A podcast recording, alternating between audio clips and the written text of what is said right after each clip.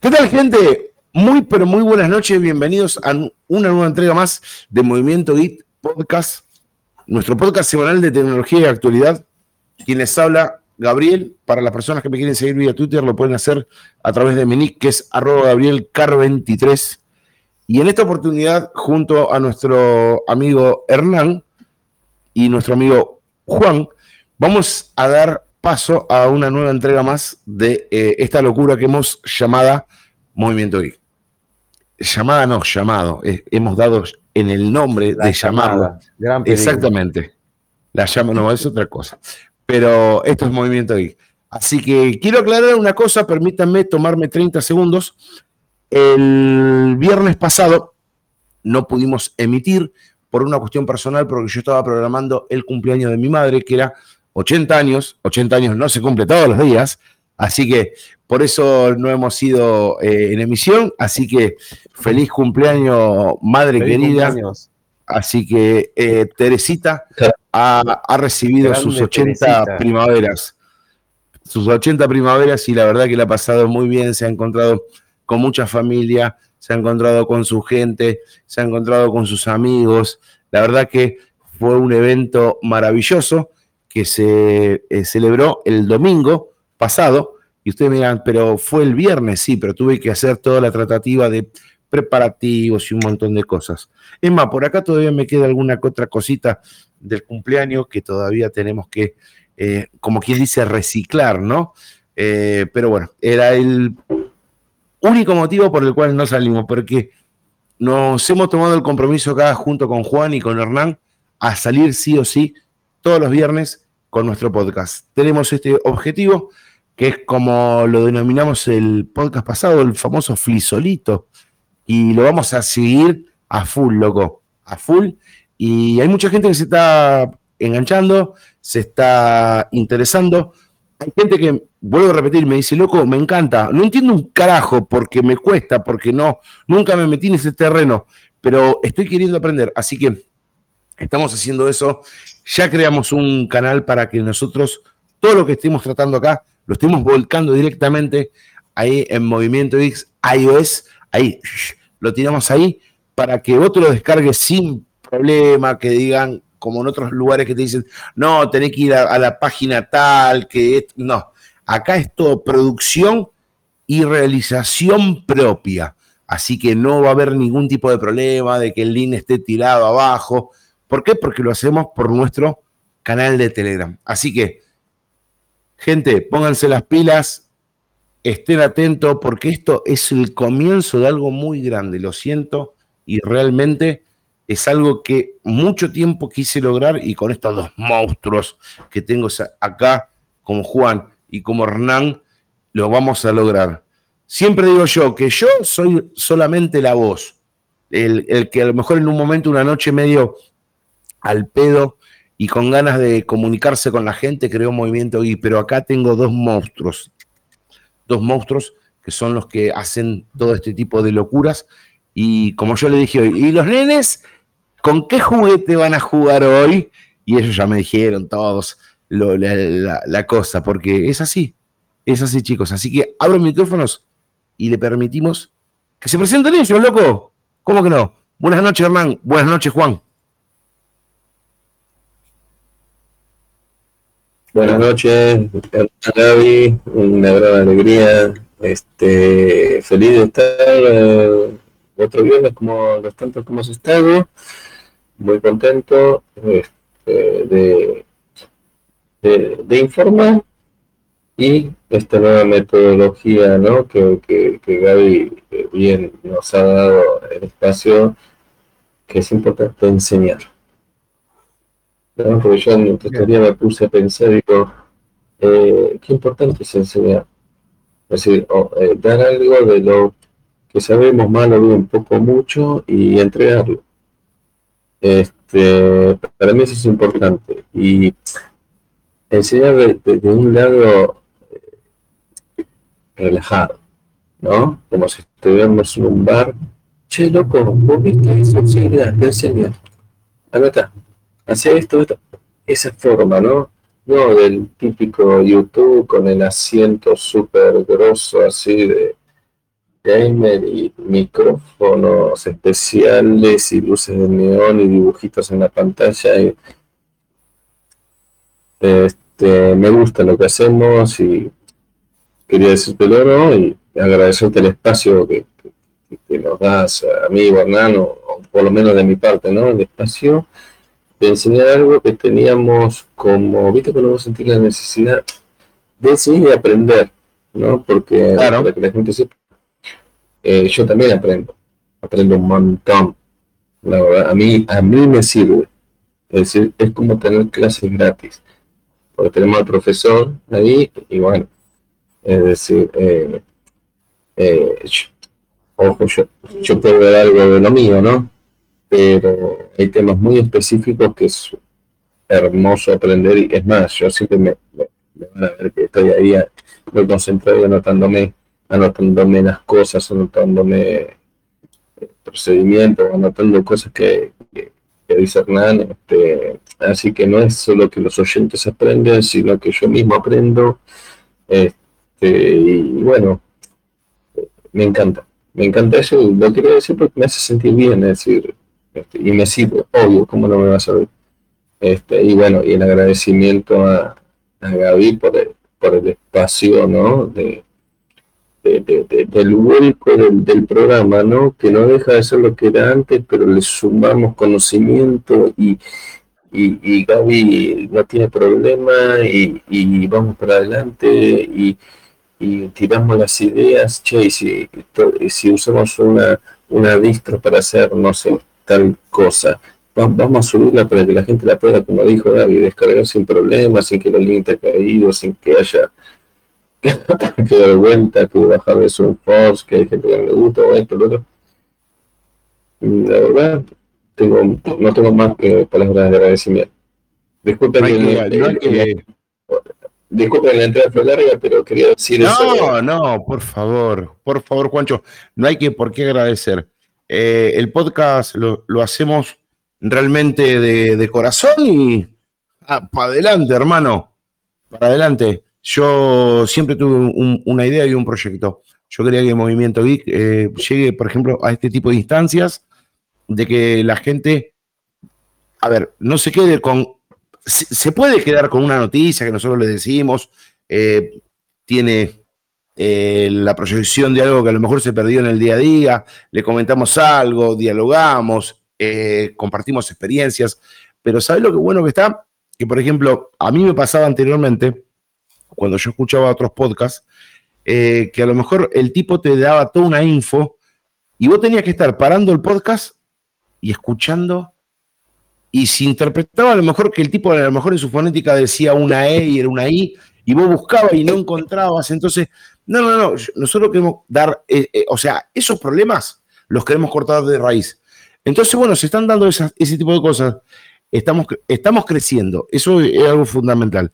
Estamos creciendo, ¿qué quiero decir con que estamos creciendo? Que estamos haciendo las cosas de a poco.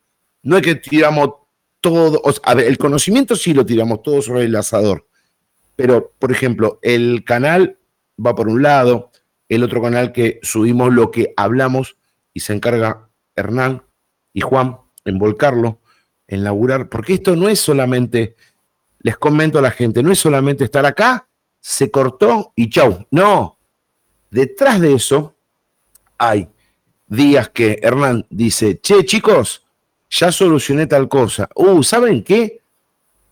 Perdón, Hernán, que lo cuente, pero lo voy a decir. La otra Hernán dice, che, todo bien, pero ¿saben qué? Me olvidé de poder meter tal cosa. Lo voy a meter en la distro que vamos a publicar. Porque me parece importante para la gente. O sea, no es, hacemos el podcast, se cortó el micro y chau. Lo que salió, salió y el que se lo fumó, aprendió. No, o sea, seguimos trabajando después de apagar el micrófono. Y seguimos, y seguimos trabajando, y che, pasa esto, y pasa el otro, y vamos a agregar esto, y qué les parece esto. Entonces, estamos, y siempre estamos trabajando, trabajando. Sí, dijo el mosquito, porque lo que laburan son estos dos monstruos, hay todos eh, locos. Sí, vos, vos, también. Vos también vos te estás ocupando de que esto funcione bien, de que el otro funcione así, de que se escuche mejor, de que el micrófono tenga consola, que todos, viste, están poniendo su... Hay mucho laburo por detrás de, un podcast, quizá para los que no hicieron nunca podcasts y podcasts y tienen ganas de hacerlo, sepan que esto es como el entrenamiento del atleta, ¿no? El atleta, viste que para llegar a las Olimpiadas entrena cuatro años para una carrera de dos minutos. Bueno, esto es una cosa, no son cuatro años que estamos entrenando, eh, sino que, o sea, durante la semana se van eh, diagramando cosas y se va pensando, bueno, vamos a hacer esto, vamos a hacer lo otro, vamos a agregar acá, vamos a agregar allá, vamos a hablar de tal tema, vamos a hablar de tal otro, uh, mira lo que pasó, qué bueno que está para el podcast, este sí, este no, este es aburrido, este eh, es aburrido pero es importante, no, este es un embole, eh, hablemos de, tal distro, hablemos de particiones, hablemos de discos, hablemos de esto, y otro. Entonces se, va armando durante, durante ese, ese, periodo que está en background en, la semana, para que finalmente cuando llegamos al viernes a la noche se pueda dar algo, se pueda ofrecer algo a la gente que, nos escuche que realmente les guste, que se sientan cómodos lo que están haciendo y que se sientan identificados con lo que están escuchando. Nosotros estamos metiéndonos un poquitito en, en sus, en sus, en sus casas, parafraseando a los que están en la televisión, ¿no? Nos metemos un poquito en sus casas, un poquito en sus cabezas, este, con estas cosas que, que, hacemos y que contamos, así que, este, bienvenido, bienvenidos todos a que se sumen. Totalmente, totalmente. la verdad que eso es un proyecto de lo... Soy, Hernán Saltiel y eh, me pueden encontrar en arroba Elon. No siempre que un pajarito te caga es buena suerte. No, no. ¿Qué le pasó a Elon? Mira, Elon, mira, yo te puedo asegurar que Elon, eh, por ahí cada uno tiene su concepto, ¿no? De esta persona, de este muchacho, de este magnate. De... Es casi, por eso, mira, Heidi con cohetes. No, yo no. Sí, mira. sí eh, me. Ah, 100 veces más desagrado de lo que me causó toda la vida Bill Gates. Es lo que te estoy diciendo, ¿eh? Sí, sí, sí. sí. Lo que estoy diciendo. Y encima este tipo es peligroso. es jugar, la gente es jugar de muchacho este inocente. Viste, de, oh, no. no. sabía. Es como la Coca Sardi, viste, diciendo, no me mire así, ojos de fuego. Mira, sí, ¿qué pretende usted de mí? Y el otro está en pelota. Sí, sí, totalmente. Tal cual, tal cual. Hace muchos años atrás, yo fui a una, a una conferencia que daban unos cuantos periodistas, son muy famosos ellos, así que no voy a citarlos, pero uno de ellos, que era periodista político, y en esa época era de los más renombrados, estaba en la televisión, era de los más renombrados, en un momento dijo, y me he enterado que hay ciertos periodistas que están empapados de tendencias políticas y eso lo ponen en sus notas. Y eso la verdad me dejó apabullado. Y todos nos miramos como diciendo, ¿por qué te acabas de dar cuenta de eso? Hace mucho tiempo que está haciendo periodismo, hace 15 minutos. Bueno, esto es igual, o sea, que un flaco te diga, eh, caramba, he descubierto que hay muchas cuentas que son falsas en Twitter, muchas, claro, un tipo que está metido en la, tecnología, pero la raíz de la tecnología. Igual guarda, guarda, guarda que me parece, yo te digo, creo que es una movida, es una movida para sacarle todavía más guita a Twitter, porque ahora vamos a hablar un poco, si quieren, de el por qué. Aparte, no, mira, te voy a decir algo, te voy a decir algo, eh, es una, Hernán. Es una, para mí es un mercado. O sea, el mercado está manejando la bolsa, está, no solo la bolsa. Pero totalmente. El tipo está manejando el Bitcoin y la bolsa. más ejemplo que cuando, más ejemplo, eh, Juancho, cuando eh, empezó a salir y a reflotar a que, por ejemplo, el que tuviera Bitcoin podía, porque era, a ver, yo a Elon no me lo puedo fumar cuando me quiso meter por, como dicen los españoles, por las narices, o como decimos nosotros, me lo quiso meter de prepo cuando me quiso meter los autos eléctricos. Los autos eléctricos eran los Scalectric cuando era chico. ¿Qué me vení con los autos eléctricos y la puta que te parió? me, me, me, un coiba, un coiba, mira, un coiba, mira David, un coiba. Ah, el tipo, el tipo es una chimenea premium. Sí, el tipo te tira para mostrar, para mostrar la calidad. ¿Viste Habemos papa, en algún momento vamos a decir del podcast. La Biblia y el calefón, bueno, para que vean que es la Biblia y el calefón, bien encendedor, reventó. Así que lo prendo con el Magic Click. Es la Biblia del calefón. No hay, no hay, para, a ver, el, placer el placer no tiene límites. O sea, si vos querés usar un Magic es más, tenés hasta, tenés hasta una garantía, porque el Magic en su momento decía que era garantía porque supuestamente funcionaba 101 años, o 101 años, algo así, ¿no? Era. años. Así, o sea, no vas, no vas a tener problemas de fuego. Bueno, yo te decía que Elon Musk, Elon Musk no lo puedo fumar porque venía con esa teoría de los autos eléctricos y que se terminó. Las pelotas mías se terminaron los autos que, te manchan, que te llenan de olor a gasolina y que te llenan de grasa, las pelotas. Y el tipo empezó a vender auto a lo pavote porque supuestamente vos lo podías comprar con Bitcoin. El Bitcoin hizo así, reventó para arriba. Cuando se hizo dentro de su teoría de marketing, dijo, no, el Bitcoin no es más seguro, no, no. Y no, no, porque, necesitaba vender. Exactamente. ¿Ustedes vieron por qué ese juicio está haciendo? ¿entienden, por, ¿Entienden por qué ese juicio está haciendo? No es porque descubrió que hay cuentas falsas, sino porque la gente de Twitter no sabe decirle cuántas son las cuentas falsas. Entonces él dice, ok, yo te lo compro, no hay problema, te lo compro Twitter, o compro la, el paquete mayoritario, pero decime cuántas son falsas. Le pidió el número exacto y idiota inoperante. Pero aparte no hay, no hay registro de eso. Y te digo más, pero guarda, no hay registro de eso. Cuando las cuentas falsas. ¿Qué es lo que está dejando? ¿qué es lo que el tipo está dejando al descubierto? Cuando dice te lo compro solamente si vos me decís cuántas cuentas falsas hay. Lo que está dejando al descubierto es que el management de Twitter ¿Qué está gestionando? O sea, ¿qué es lo que gestiona? No lo sabe. Claro, exactamente. Eso es lo que está dejando de Exactamente. está, mostrando a viva luz que la gestión de Twitter, o sea, quienes están gestionando todo eso, gestionan algo así, pi por dedo, porque salen muchos mensajes y para contar está, son reales, son falsos. ¿Sabe lo que está haciendo el tipo? No sabe. ¿Sabe lo que está haciendo el tipo? El tipo está, porque sabe, está aprovechando, está aprovechando un problema que tiene Twitter que no tiene control. Entonces le dice, si vos me mostrás el control de esto, yo te lo cobro. Si no, juicio.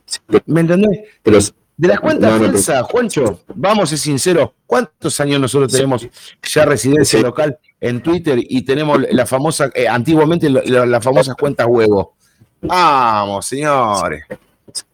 sí, pero, eh, a ver, eh, hay que entender que este, este chabón, antes de hacer toda la movida, primero prepara el mercado. Totalmente. Una vez preparado el mercado, él sabía que Twitter, ya lo sabía antes, hace años atrás, sabía que Twitter no le pedía el número como el jornal, pero ya lo sabías antes. Claro. Como él tiene la, como él tiene la plata, o por lo menos el 70% de lo que pedía Twitter, sabía que él lo tenía, la gente se cree que es multi, recontra multimillonario, todo el mundo lo iba a creer. Preparó todo un, ataque al mercado, donde entre la compra y la venta, ¿entendés? Y la subida y la bajada de acciones, ahí va la plata. Exactamente, ahí está también. Agarró, ¿Saben a quién llamó a declarar? ¿Saben a quién llamó a declarar? a que no lo tienen. El muchacho este, en una de esas movidas estratégicas, decide llamar a declarar ni más ni menos que a Jack Dorsey. ¿Quién es Jack Dorsey? El ex vicepresidente de Twitter, el cual se las tomó por razones que él sabrá, hizo una declaración en su momento, pero lo llama a declarar para que él, que declare a favor de Elon Musk. Obviamente. Efectivamente, en Twitter no se sabe cuántas son las cuentas falsas, por lo tanto no se puede conocer realmente el, valor del paquete accionario. Mientras que a él lo están enjuiciando porque dicen que él prometió la compra de las acciones a 54 dólares y pico, creo, y ahora dice que no. Entonces eso genera una caída de la acción. Pero justamente el tipo lo llama a Jack Dorsey diciendo, perdóname, ¿cómo sabes que una acción vale 54 dólares y monedas si no sabes cuánto de eso es real? Si no sabes si es el 1%, el 10% o el 80% de tus cuentas que son falsas. El problema con eso es que el tipo está haciendo un juego recontra, a ver, financieramente inteligente. Muy digo, Va a moverte el valor de la acción que ni te cuento, de arriba para abajo como se te canta. como se le canta y él va a jugar con eso. La- él arranca toda esa movida de Twitter, ya lo sabía, a ver. El- todo esto que estamos hablando ahora, él ya lo tenía planeado, estaba todo planificado, estaba todo listo, todo, ¿Usted cree que el tipo se despertó un día y dijo, voy a comprar Twitter porque se le ocurrió? Estratégica- eh, es- estratégicamente estaba ya todo calculado. sí, Todo calculado. hace rato, rato, pero mucho antes. Es decir, tipo, el, el tipo nada le sorprende porque todo esto estaba previsto. ¿Viste cuando A ver, plan, mirá, plan de? Yo hago, yo hago esta pregunta así, como quien dice, al aire, porque es- estamos tratando el tema de este muchacho, ¿no? Él, con sus cohetes, estos cohetes, viste, que aterrizan solo, qué sé yo, que salen, que van a la estratosfera, parecen los de Menem, viste, van a la estratosfera, pegan la vuelta, qué sé yo, bajan. Bueno, él supuestamente había dado un esquema, un esquema de lo que era el, ¿cómo decirte? La trayectoria de los mismos impulsados en el espacio cuando ya eh, no están dentro de lo que es eh, el uso operativo, el desecho de los mismos, él había calculado supuestamente todo. Bueno, se ve que se le quemaron un par de papeles porque se encontraron un par de cosas muy extrañas que salieron así. ¿Y estos qué son? ¿Y estos qué son? Se empezaron a ver cosas raras en Australia, en el medio del campo, en zonas no urbanizadas, porque estamos hablando en el campo, el lugar donde la gente trabaja, no en el desierto, sino en propiedades privadas, pero tranquilamente podían haber caído en casas o arriba de, uno, de, de una persona que estaba trabajando. ¿Y saben Bueno, qué? Son, son parte de los cohetes que supuestamente él había dado toda una trayectoria que, que iban a ser caídos en el mar y están cayendo en tierra. Yo no, los- yo no lo veo ahora tan, tan así, tan eufórico, tan efervescente. A decir, sí, me equivoqué. ¿Cuál es el monto a pagar? Porque puse vidas en riesgo. No lo veo. Y no veo tampoco ningún medio que lo esté levantando. ah, ¿Me entendés? eso- pero sí, no vas a encontrar ningún medio que diga que es una persona peligrosa. Ahí está. El tipo lo que está he- haciendo con Twitter está recontra planificado. ¿Viste cuando vos, por ejemplo, eh, perdón, Está, está recontra guionado. controlás toda la- todas las variables? Si viste que lo decís que se nota que está guionado, viste que todo te lleva que ya está. Todo. Está todo, está todo, porque aparte el tipo no es que se, se metió en un lugar y se encontró con una sorpresa. No, ya sabía todo lo que había. Entonces, claro, analizó, analizó, exactamente, analizó y dijo, a ver, de acá, ¿qué puedo sacar? ¿Qué tajada puedo tirar? ¿Qué me- Lo mismo que hizo Bill Gates cuando fue IBM. Pero chicos, ¿ah? estamos completamente de acuerdo en que es una violada más grande que una casa. Es una pelada. Es- o sea, es- es- o sea, uni- pero ahora, una, una cosa, solamente una persona que tenga el poderío financiero y hablemos de verdadero influencer, ¿no? No influencer que se saca una foto delante de un bar diciendo, No, Sí. ah, sirve las mejores aceitunas. No, hablamos de un verdadero influencer. heavy. tipo que realmente sale, sale da, o sea, dice una oración y te da vuelta al mercado. Sale y dice, heavy. "La Mercado. verdad, no sé por qué usan tanto WhatsApp, yo usaría mejor Signal. ¿Te acordás? Y al día siguiente la te cae al piso directamente. Te Y sube destruye los Signal, o sea, se llena de gente en Signal. O sea, Pero- eso es un influencer. Qué grande, Yo- qué grande, qué grande, Sí. Hernán. Yo no lo vi tampoco decir, che, loco, ¿saben? ¿Se acuerdan cuando yo dije que era usable Signal y que era lo mejor? Yo no lo vi decir, ¿se se acuerdan cuando yo le dije esto? Bueno, ¿saben qué? Salió la noticia de que se filtraron los datos de no sé qué cantidad de usuarios. ¿De qué? De la aplicación que yo les recomendé. Ausente. Ausente. ¿Viste cuando iba a la escuela y bueno, llegaba tarde y decía, Sí. Carole, ausente. Pero nosotros nadie nos escucha. Prefiero Ah, escuchar nosotros que no tenemos ese margen de error. Porque el primero, para el Omar llega después. Para mantener los seguros de Signal, no sé hijo de puta, no, no, no refriegues ese- esa cosa en la cara de los padres. Sí, papá, él, él es. La verdad En cualquier momento. se ve. La, la, la papota de el quilombo de Signal salta el quilombo de Signal salta con, con Snow después va la otra pelotuda de la de eso pero el, el primer salto de gente donde se les quebraron los servidores fue con el tema de Snowden después vino Elon Musk y agregó otros 100 millones de pelotudos ahora si vos le haces caso a un tipo como Snowden, estamos al horno. ¿Está? Porque, no porque no sepa, sino porque un tipo sin códigos, ¿entendés? Mm, no le puedes confiar nada. Es decir, ¿A quién? ¿A Snowden? es- es yo, yo a Snowden como que sí, al fondo. Sí. a la- uno banca. No, uno No. lo banca. Al fondo le dice. Al fondo le dice. aunque bueno. sea por todo lo que sufrió, decir, aunque sea No, por eso. No sufrió nada. No sufrió nada. Sí, pobre Snowden, pobre muchacho, miralo cómo está ahí. Sí, Eso de abandonado. Sí, sí. Sí, nunca confíes en, en gente que te, te traiciona. Olvídate. Hasta que- Muchas le hicieron a él para que él termine así. Muchas le hicieron a él. No precio una que- cosa, Juanchu.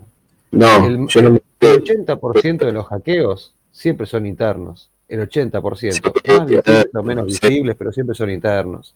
Siempre el 20% de un hackeo externo. Y ese es por sacar guita.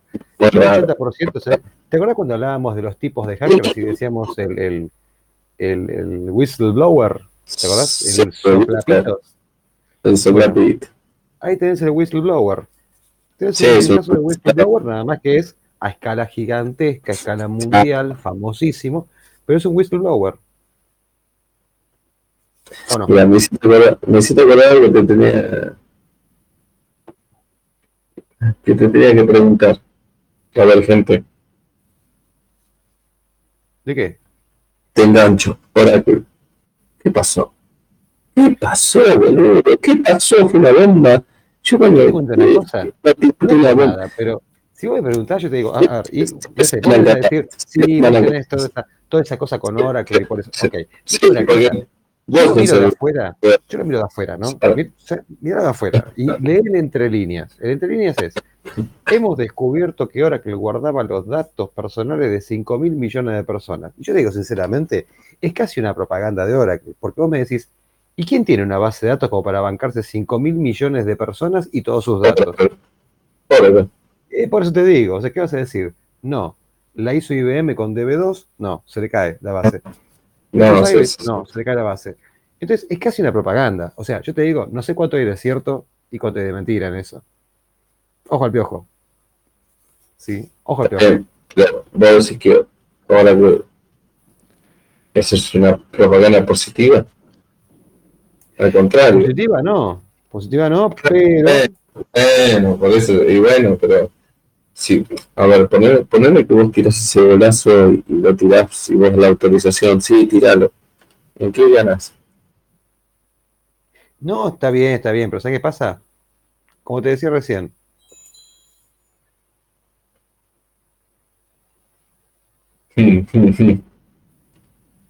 Sí, ¿viste? Sí, vos, vos, pinta- vos- vos sos partícipe de la duda. Ponele que no son 5 mil, si no son 5 mil millones, son 50 millones. Hay un cero de más. Pero es lo mismo. O O sea, ¿sabes a dónde voy? A que parece que fuera una propaganda, en serio te digo.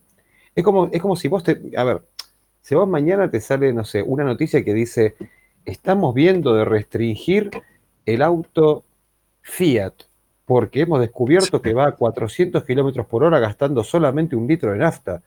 Eso no puede ser así. Y la gente va a salir corriendo a comprar Fiat. Es así.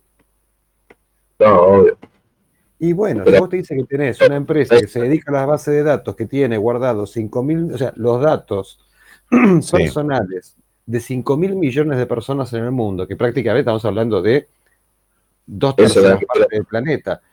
Claro, eso Sí, si vos perdés esa info, te tenés que ir de, de, Quiero conocer al DBA que está administrando esas bases de datos, ¿viste? Para pagarle, no sé, claro.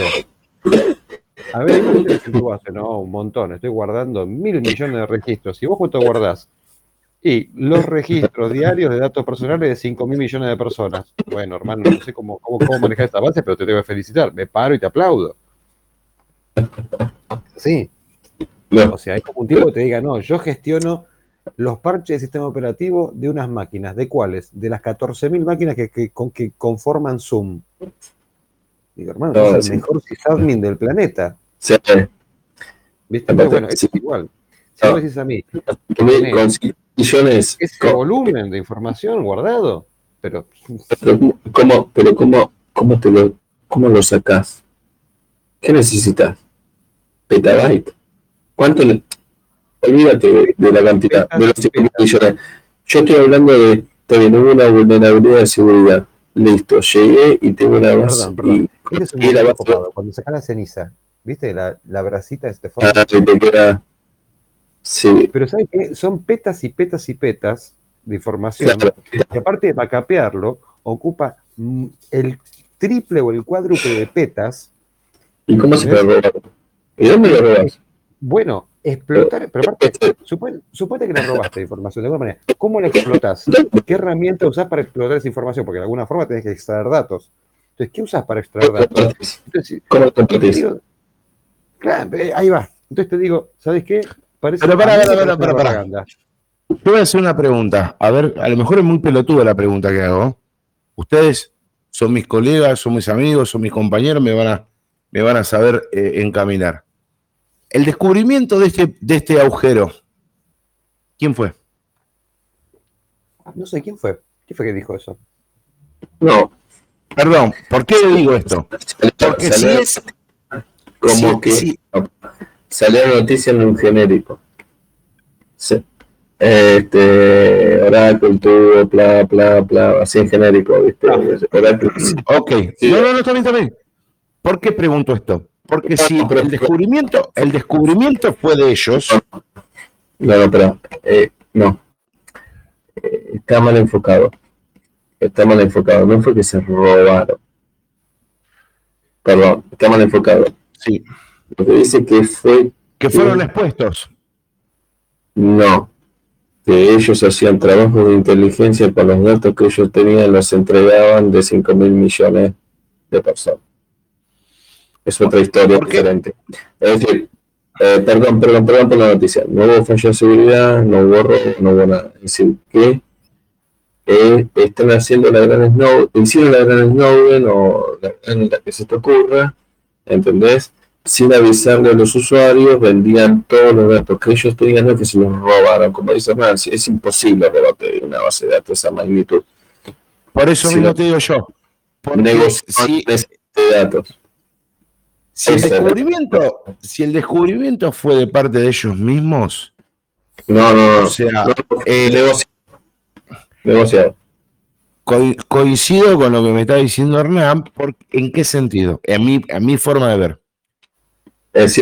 vos estás, vos estás eh, promocionando, como dijo Hernán. La demanda de venta de información. la, demanda se la está. Ah, hay una demanda en medio vamos a poner esa idea, la demanda de medio. Ah. La demanda, la venta de datos se la está haciendo los irlandeses. Estamos. Dale, que, te sigo. Eh, eh, eh, no es un robo. No es que para que todo el mundo se vea tranquilo. No hackearon Oracle. No. Sí, sí, no, es un tema de la información que ellos mismos tenían y cómo negociar. La era Facebook, lo que sea más claro. A ver, mira, eh, mira se, la, se, están acusando de hacer la Zuckerberg, eso, tal cual. Se la, se, la, mastica, se la masticamos un poquito mejor a la gente.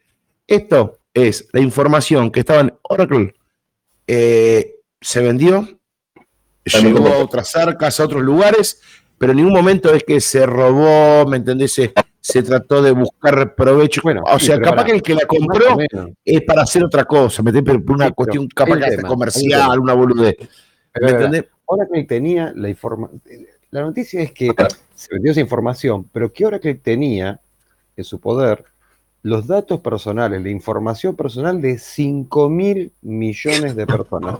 Vamos a hablar claro. ¿sí? El, planeta Tierra, el planeta Tierra tiene 7.500, 8.000 millones de personas. Eso es el planeta Tierra. Alto fan tiene. el mayor voy, a, voy a sacar esa cosa aristotélica de considerar qué es gente y qué no es gente. Considero que todos los bloques de cierta cantidad de Sí, puede ser que haya datos de pájaro, perro, gato, todo ahí. Totalmente. 8 mil millones de personas, de los cuales vamos a ser sinceros, ¿cuántos son los que tienen realmente datos personales? Porque de esas personas tenés un porcentaje que son bebés, nenes, muchos datos personales van a sacar, a lo sumo que está en el salón rosa o en el salón gris, para de contar. Exactamente. Entonces, saca cuánto, no sé, el 10% de la población, entonces saca 800 millones de personas, ¿sí? Te quedan 7.200 millones de personas. Sí, se van achicando los números, sí tenés un grupo de personas que directamente ya son jubilados, viejos o están ya en las últimas. ¿Cuánto ponemos? ¿Otro 10% de la población? Estoy siendo muy gentil con eso del 10%. ¿eh? sí, totalmente. Te quedan 800 millones de personas más que estás sacando. O sea, te quedan 6.400 millones de personas. ¿Qué quiere decir? Que ahora perdona, tiene en su poder la información de toda la población de la Tierra. O sea. Perdona, ¿me, ¿me permiten ustedes ser muy hijo de puta? ¿Me permiten un segundito ser muy hijo de puta? Bueno, la población de África no está incluida. Si no la tenés censada. Claro. Exactamente. O sea, eh, se fueron a la mierda con el número, ¿me entendés? Se fueron a la. Re... Poner el número. En realidad no tenía que haber puesto el número. Tenía que haber... los, hasta los canguros de Australia. ¿Me entendés? se fueron a la mierda. Eh, con el número sí. Lo que tenía que haber dicho está mal. La noticia es, el gobierno irlandés denuncia a Oracle por la venta de información. ¿Entendés? Porque, porque también yo, a lo que yo, a lo que yo quería llegar era este punto. Digo esto y abro el micro de nuevo. Ojo, porque como dijo Hernán, es una forma de publicizar, de publicitarse, de, qué mal que hablo, publicitarse publicitarse ellos mismos diciendo, ojo, nos pasó esto, pero miren que tenemos esta capacidad para almacenar todo esto. Ojo, ojímetro, mirá que tenemos esta capacidad. No, capo, no tenés esa capacidad. ¿Me entendés? No, no está dada para que está. Que esté en otro, en un número importante, no lo discuto. No, no voy a decir que no. Pero no, no ese es el número. ¿Me entendés? Es, como si querés meter un tipo que dice que este tipo, ¿sabes que tiene, tiene, tiene bastantes conocimientos de mecánica? No diga, sí, sí, sí. Y no vamos a quedar. Arregló 790 mil autos de carrera. ¡A la mierda! Capaz que arregló 7. Claro, capaz que arregló 7 arregló nomás. ¿Me entendés? Pero al momento de mandarle nombre, dale, mandale que son gratis, dijo, mandale que son pasteles, dice un amigo mío. A esta altura en servidores en la nube y todo, yo calculo por alto no tiene que hacer publicidad de nada. Eso, ahora lo voy a ver, sí, eh, ojo, ojo, Juancho, ojo, no, no ojo, lo que te voy a decir, te lo digo de, de la forma más inocente de, de, mi parte. Ojo que vos, vos decís, Oracle no tiene nada que publicitar. Para nosotros no tiene nada que publicitar, pero hay mucha gente que no sabe de la existencia. Y a lo mejor es una forma, che, ¿qué es Oracle? A ver, ¿qué es lo no te olvides, bueno, ahí es el tema. No te olvides una cosa. Para lo que es el mundillo de la informática, en el mundillo, digamos, de lo que es administrar sistemas, administrar bases de datos, conocen Oracle. Los que son programadores Java, lógicamente conocen Oracle porque Java Todo el mundo Sam. Sam fue comprado por Oracle, ahí estamos. Pero ¿cuánta gente conoce la verdadera capacidad que tiene la nube de Oracle? Poca. Acuérdate que. Oracle está, está identificado más que nada con bases de datos, servidores de aplicaciones y Sí. aplicaciones de comercio electrónico.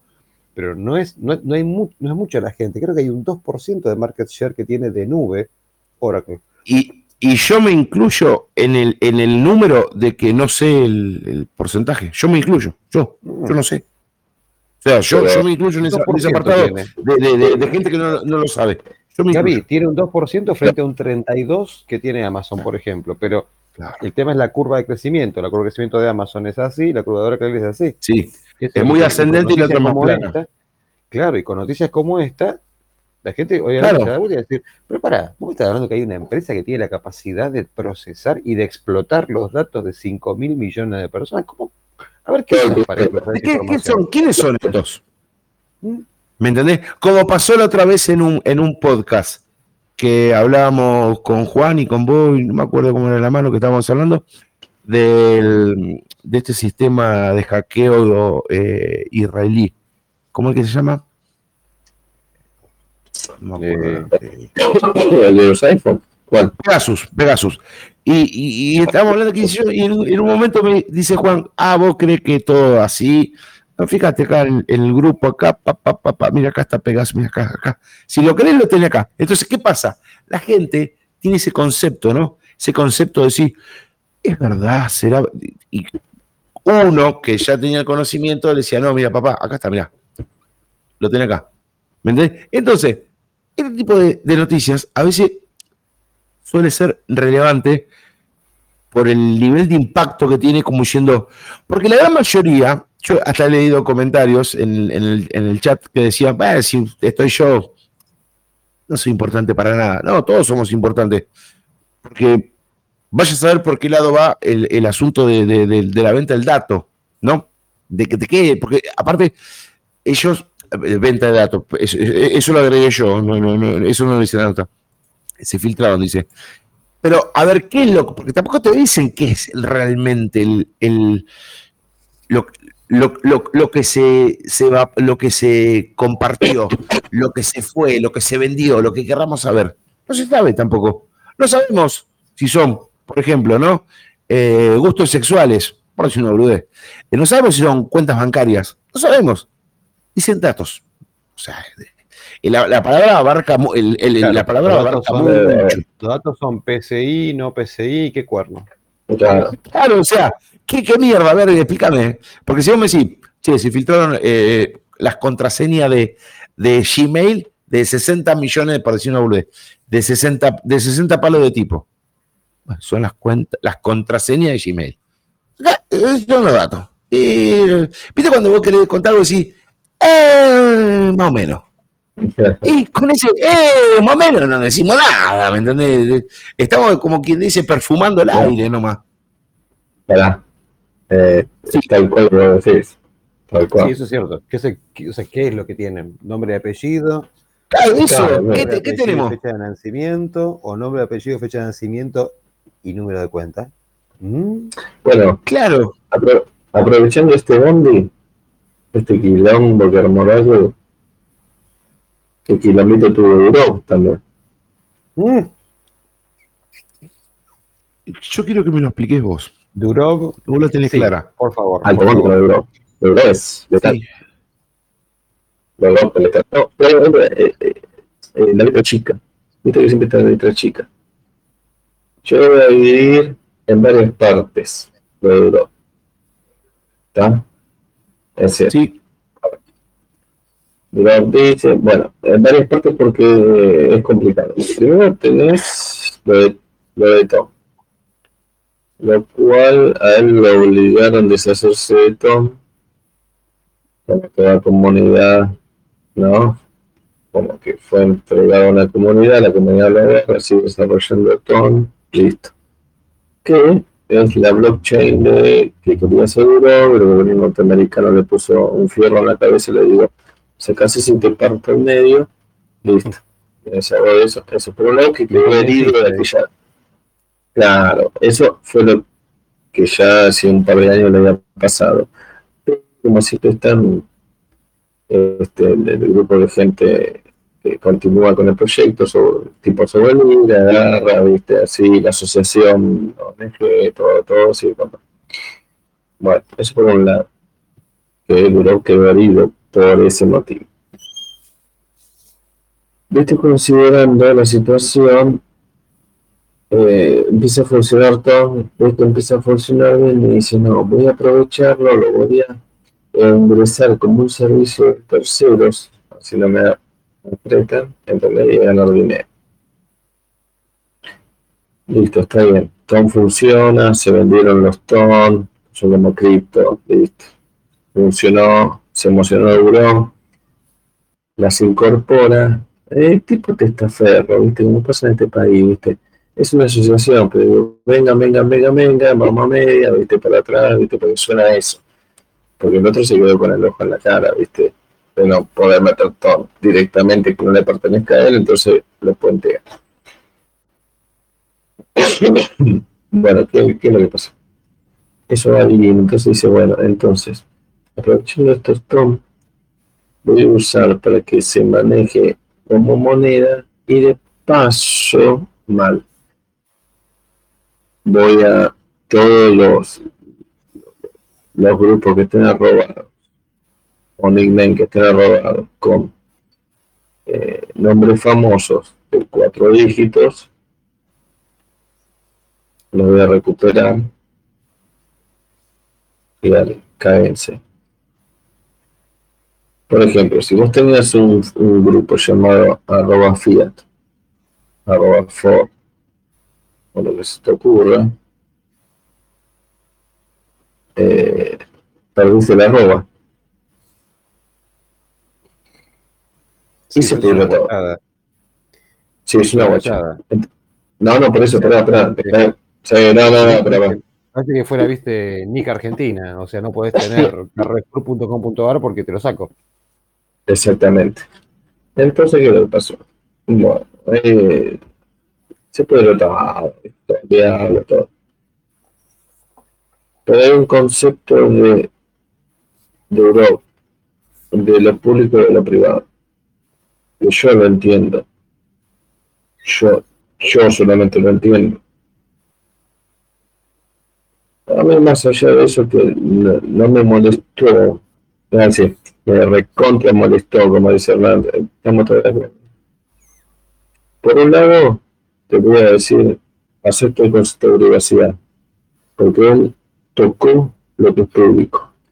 Y él siempre dijo que lo que es público, él no lo iba a respetar porque es público. Sí, sí, sí. Estamos, estamos. Sí, no, no, sí, sí, sí, no estoy hablando de que esté mal o esté bien, yo estoy hablando de la mentalidad de él. Sí, sí, sí, sí. Privado, su concepto con, el cual el tipo... Sí, sí, sí, sí. Y, él es claro, porque cuando ves las condiciones, por ejemplo, él dice que el grupo es privado, listo, no se toca. El grupo es público, ¿está? Es público. Y está dentro de su plataforma, no es tu plataforma. Es decir, no tengo una arroba fiat en mi plataforma, sino que tengo una arroba fiat público en la plataforma de otra persona que tiene el derecho de admisión. ¿Estamos? Ahora, si tu grupo es privado y se llama Fiat, Ford, Sebel o como me use, viejazo eso, pero, o como quieras llamarlo, pues no te lo va a tocar. Porque eso no es lo que pasó. Él solamente tomó lo público. Ahora, lo que yo acabo de decir es el concepto de Europa. Ahora, no estoy, no estoy dando un juicio, yo te estoy dando cómo es Telegram. Vamos, así, ¿cómo es Telegram? Las reglas son claras. Los públicos, yo te puedo hacer pelota, te puedo cerrar, te puedo sacar la rueda, te paso lo que quiera porque es público. Punto. Él fue, siempre fue claro. Nunca se metió con lo privado. Porque por eso divide lo público y lo privado dentro de Telegram. Vamos, está bien. Ahora. Está bien. espera, espera, espera, No, no, no. Espera, espera. está lo que, eh, lo, que sienta como precedente. Ese es un tema. Ese es un tema. a mí lo que me molestó fueron dos cosas graves. La, la primera fue que en la publicación de él, están, están habilitadas las reacciones, ¿no? Este, yo le dejé el lugar. Las reacciones las pude dar arriba, corazoncito, las reacciones. Sí, sí, sí. Llegó, a, llegó a las 30.000 reacciones y lo, el, bloqueó el envío de reacciones. Eh, ¿Por qué? ¿No te banca la parada? Ahora, yo respeto lo que vos querés hacer, porque dentro de todo está dentro de lo que tu concepto.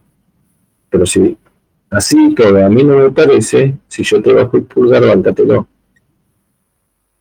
No se la bancó. Número uno. Eso fue terrible. Eso fue lo peor que pude haber hecho. Ahí se equivocó, pero se desbarrancó, se fue a, no sé, a la mierda.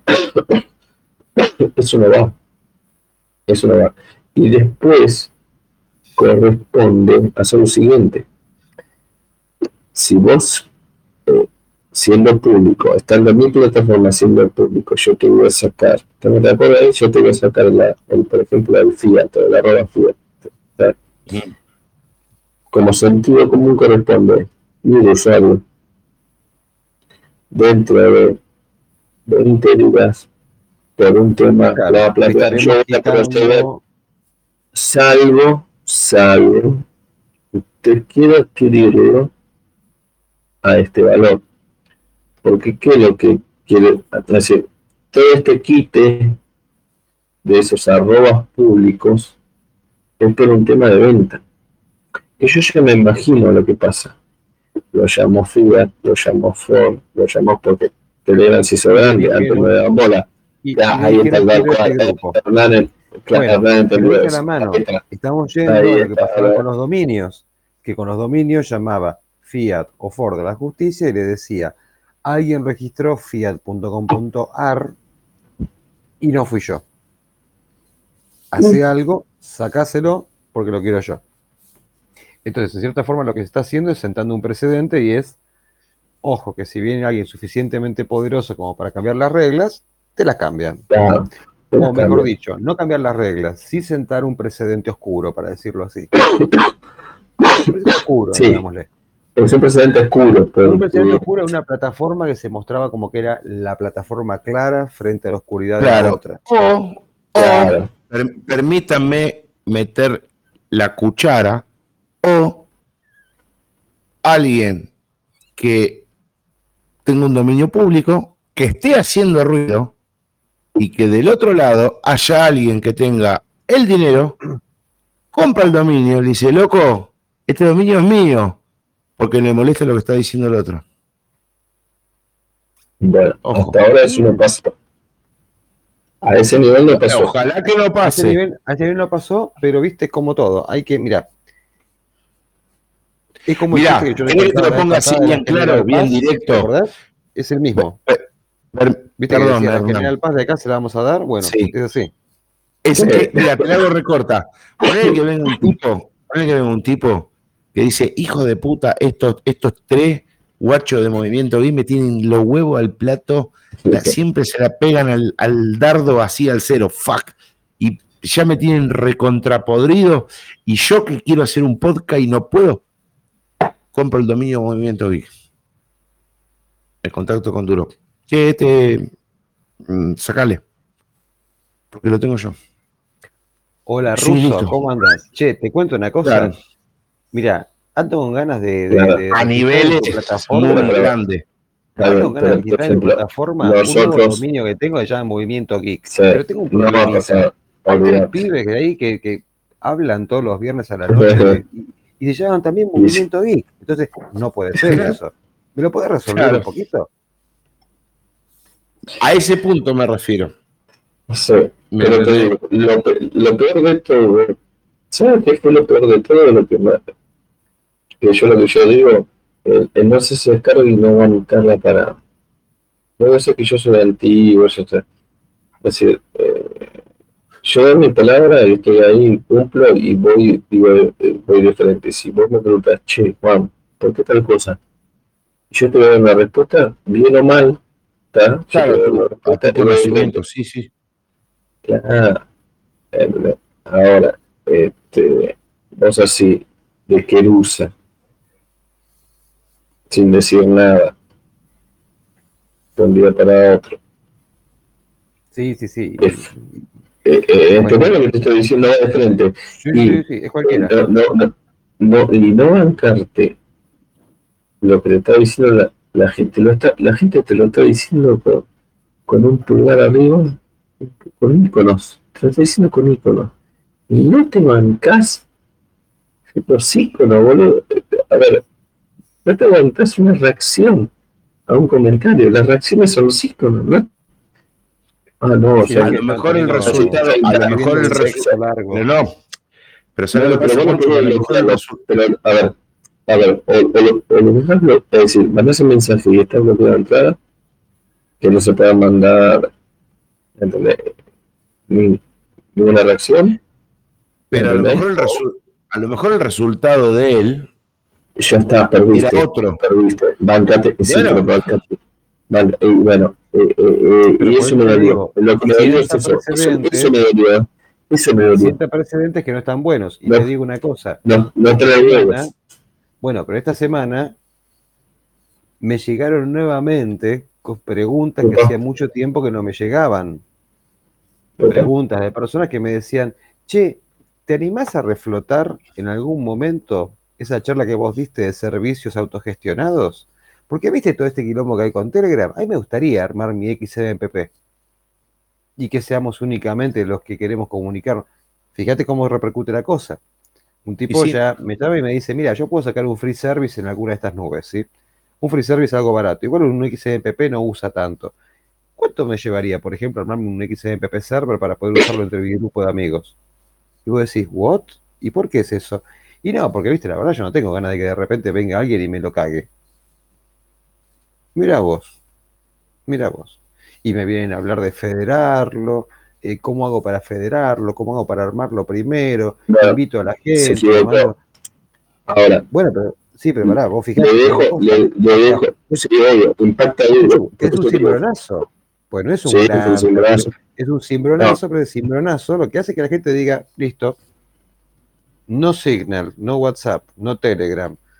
¿Sabes qué? Bueno, Ok, vamos a, alguna vez que nos decían de los servicios autogestionados. Los federamos y todo bien, pero ¿sabes qué? No tengo un servidor.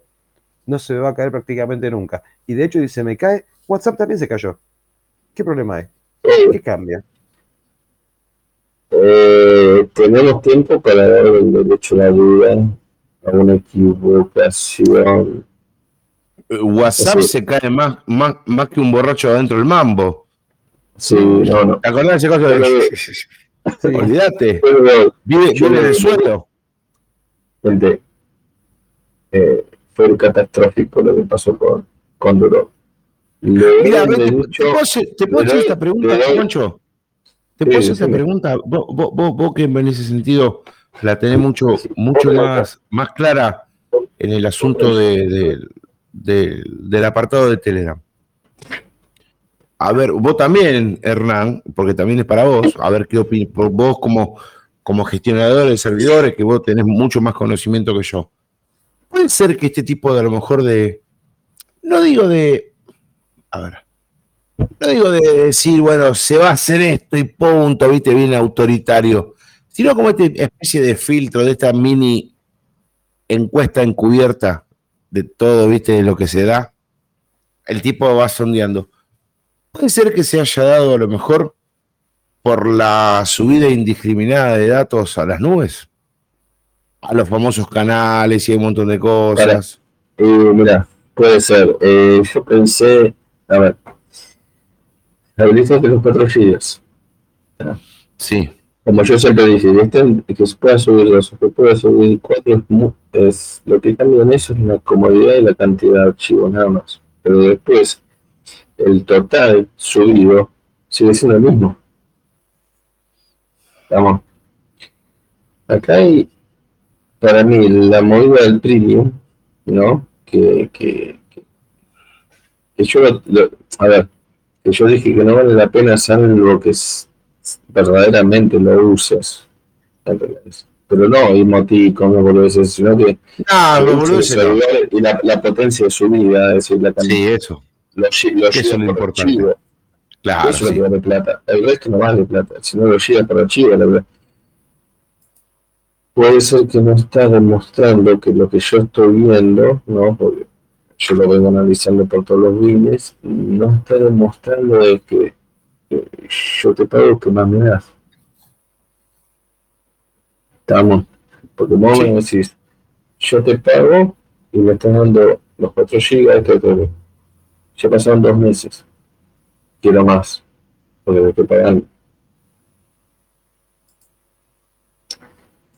y a su vez al dejar Telegram como estaba antes con el resto todo el y todo para mí estamos para mí tiene lo que se y, jugó mal la movida se equivocó ojo una persona se puede equivocar ¿eh? lo, voy a ver sí, obviamente este, este, este, error se lo voy a hasta ahí nomás se lo puedo llegar no le traigo la nafta como voy a decir ahí no le están dando nada, no le están dando nada a los servidores, porque primero se hacía pija.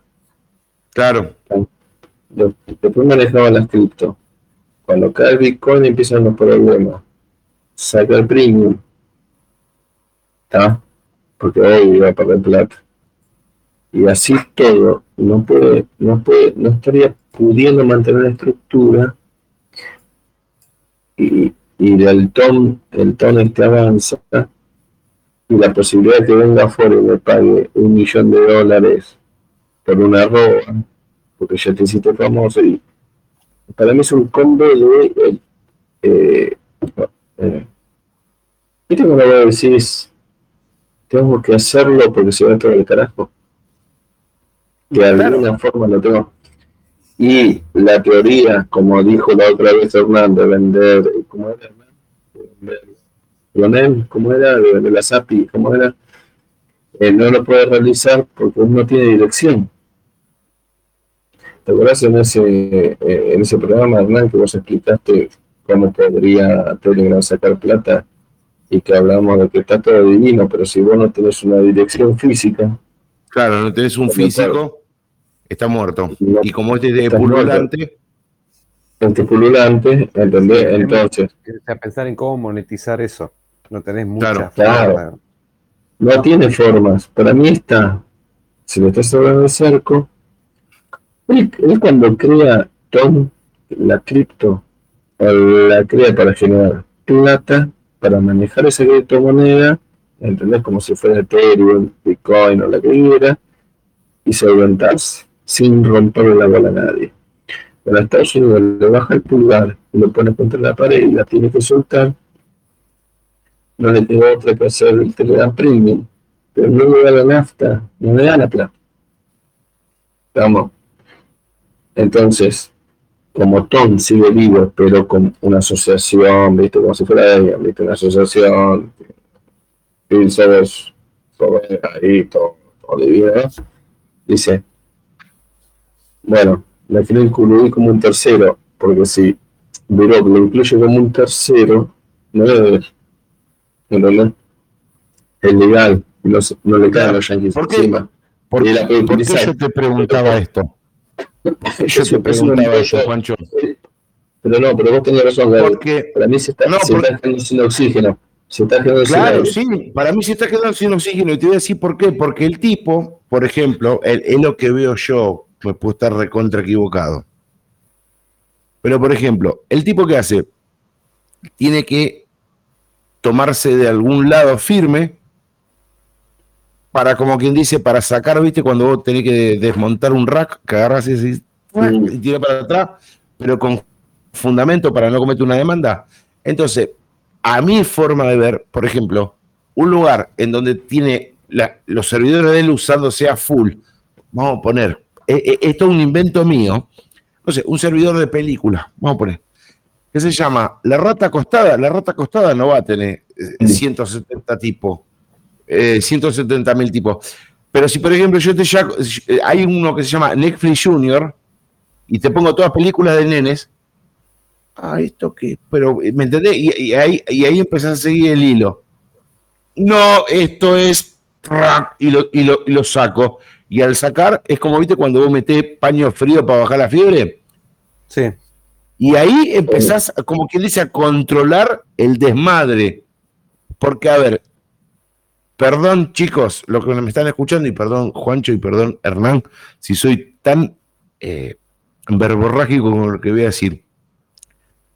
Si vos tenés un servidor que la tiene recontra larga y tiene un montón de tipos, y vos le hiciste con la doble y le pusiste un, título eh, picaresco, engañador para enganchar gente, y el tipo, no se te llega una notificación o lo que sea, como que el, el nombre que vos estás utilizando de una persona del otro lado, vos te vas a tomar el trabajo de empezar a investigar a ver si es verdad, si dijiste listo, loco, lo perdí. Y muy posiblemente. Exactamente. Y, ahí, y ahí, está. ¿Me entendés? Entonces eh, ahí es como que va controlando la temperatura del enfermo, ¿no? Le va mandando hielo. Le va mandando hielo y va bajando. Esto es lo que yo veo.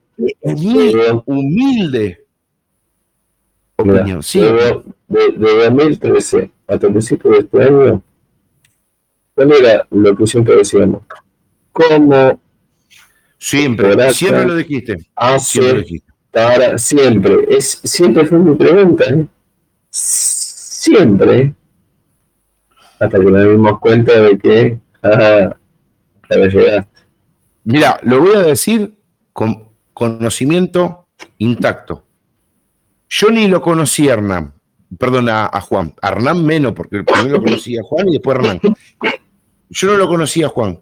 Juan en un momento en un podcast, recuerdo que lo hizo en un patio de comidas en Buenos Aires junto a Ariel Corgatelli, en un momento dijo todo bien con... Automáticamente imaginé que era con Ariel. Sí, dijo, todo bien, dijo, dijo Juancho, todo bien, pero yo no sé cómo carajo van a hacer para sostener este caño de cosas. Y por ejemplo, en esa época, la novedad de Telegram era que vos contenías tu propia nube. En ese momento, por el 2012, cuando Juancho. No, 2014, por ahí. Sí, 2013, más o menos. Denme solamente unos minutos, vuelvo con café. Perfecto. Porque recuerdo que Juancho había ido con Ariel y había presentado Juan que le habían traído el Nexus 4 negro. Me acuerdo yo, yo me acuerdo de eso. Entonces en ese momento se, había dado una, un, cierto diálogo, ¿no? y bueno, y después en, consecutivas, en consecutivas presentaciones, Juan siempre decía lo mismo. Yo no sé cómo van a sostener esto, yo no sé, porque en ese momento, no sé si vos te acordás, Juancho, de que los teléfonos no, contenían tanta cantidad de almacenamiento. Entonces siempre le estábamos buscando, viste, la quinta pata al gato, a ver si, por ejemplo, las tarjetas de microCD nos permitían tener, eh, no sé, por ejemplo, eh, al momento de ponerle aplicaciones, o si... Telegram arrancó claro, con, un, giga, con un giga de subida directamente, ¿no? Creo que es una locura está, todo bien, ¿viste? Pero el problema no es los teléfonos. ¿eh? El problema es con la versión texto. ¡Claro! ¿Cómo se agarras una máquina y haces un backup completo de una máquina?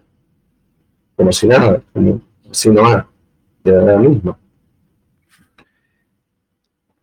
Por eso yo te digo que esto, esto de Telegram se me hace como que viene por ese lado. Yo te entiendo. Sí, para mí también. Para mí también. Se le fue la mano. Terminó yéndose de la mano. Por culpa de los también, ¿eh? Porque yo sé que tenía, tenía Bitcoin. Sí, no, es una, es, un, es una sumatoria. es una sumatoria. Sí. Esto no es la, nube que te da gratis, no, no, no.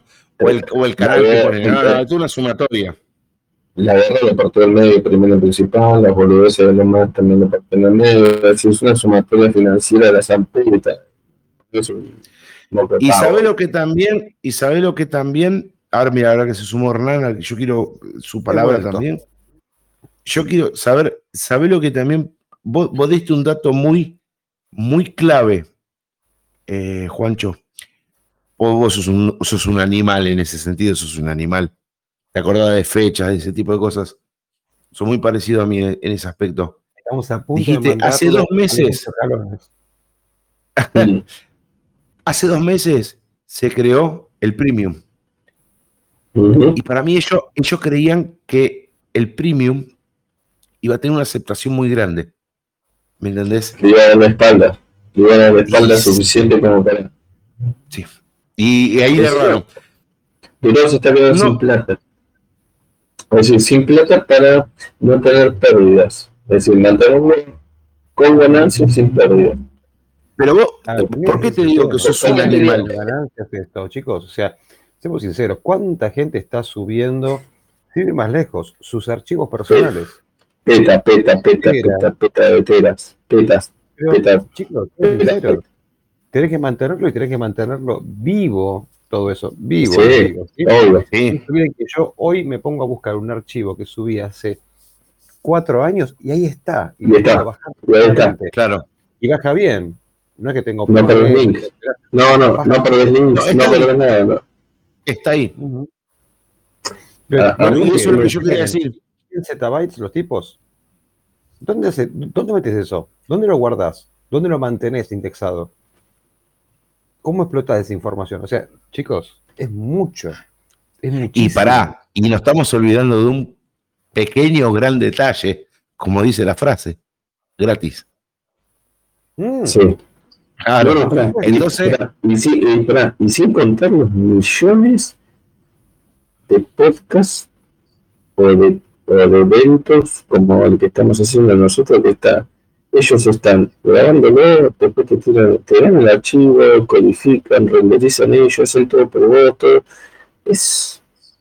A ver. Yo tengo la opinión, la opinión, ¿eh? Opinión personal. Sí, después.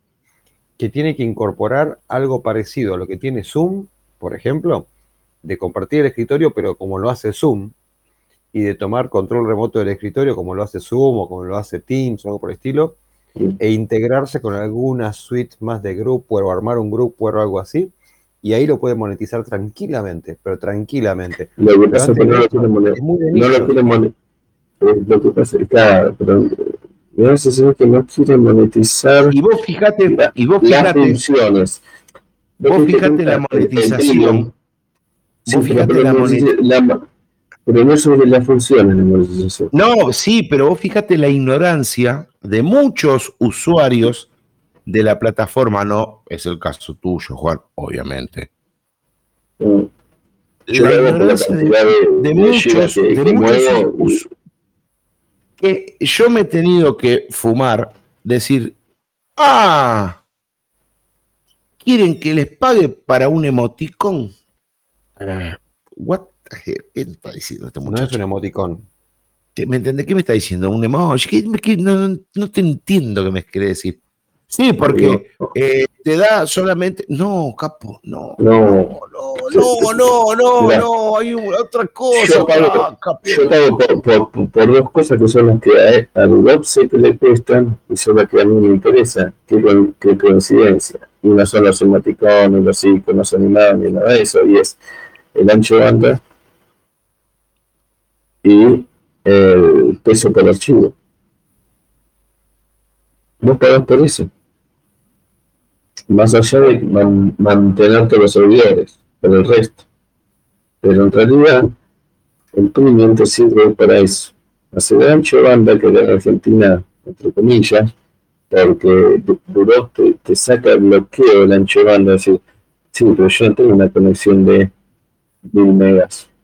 Entonces, si yo estuviera en otra parte del mundo y tuviera una conexión de mil megas, al pagar el premium, puedo subir en, una simétrica de mil megas.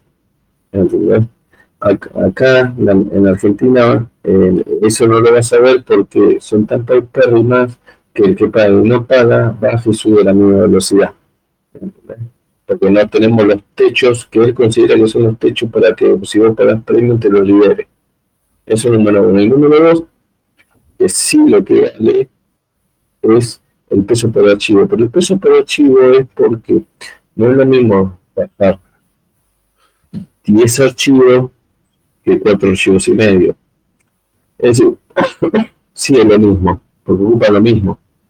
Pero no es lo mismo vos tenés un, una hilera así, está tiqui, tiqui, tiqui, tiqui, tiqui, y que no se te quede en pausa, te falle uno para reintentar y volver a bajarlo para que te bajar. ¿Qué es el ancho de banda? Vos lo sabes muy bien. Sí, Chicos, sí, lo lo sé, eso sí, fortuna, van en es carísimo. Es Carísimo. carísimo. Y encima Pero- es una cosa que no es que vos te compras los discos y los vas amortizando en el tiempo. No, cada mes tenés que ponerte para poder tener un enlace como la gente eso, y bancar ese ancho de banda. Entonces, teniendo toda esta cantidad de gente que está subiendo y bajando archivos, y lógicamente si querés tener ancho de banda tenés que garpar.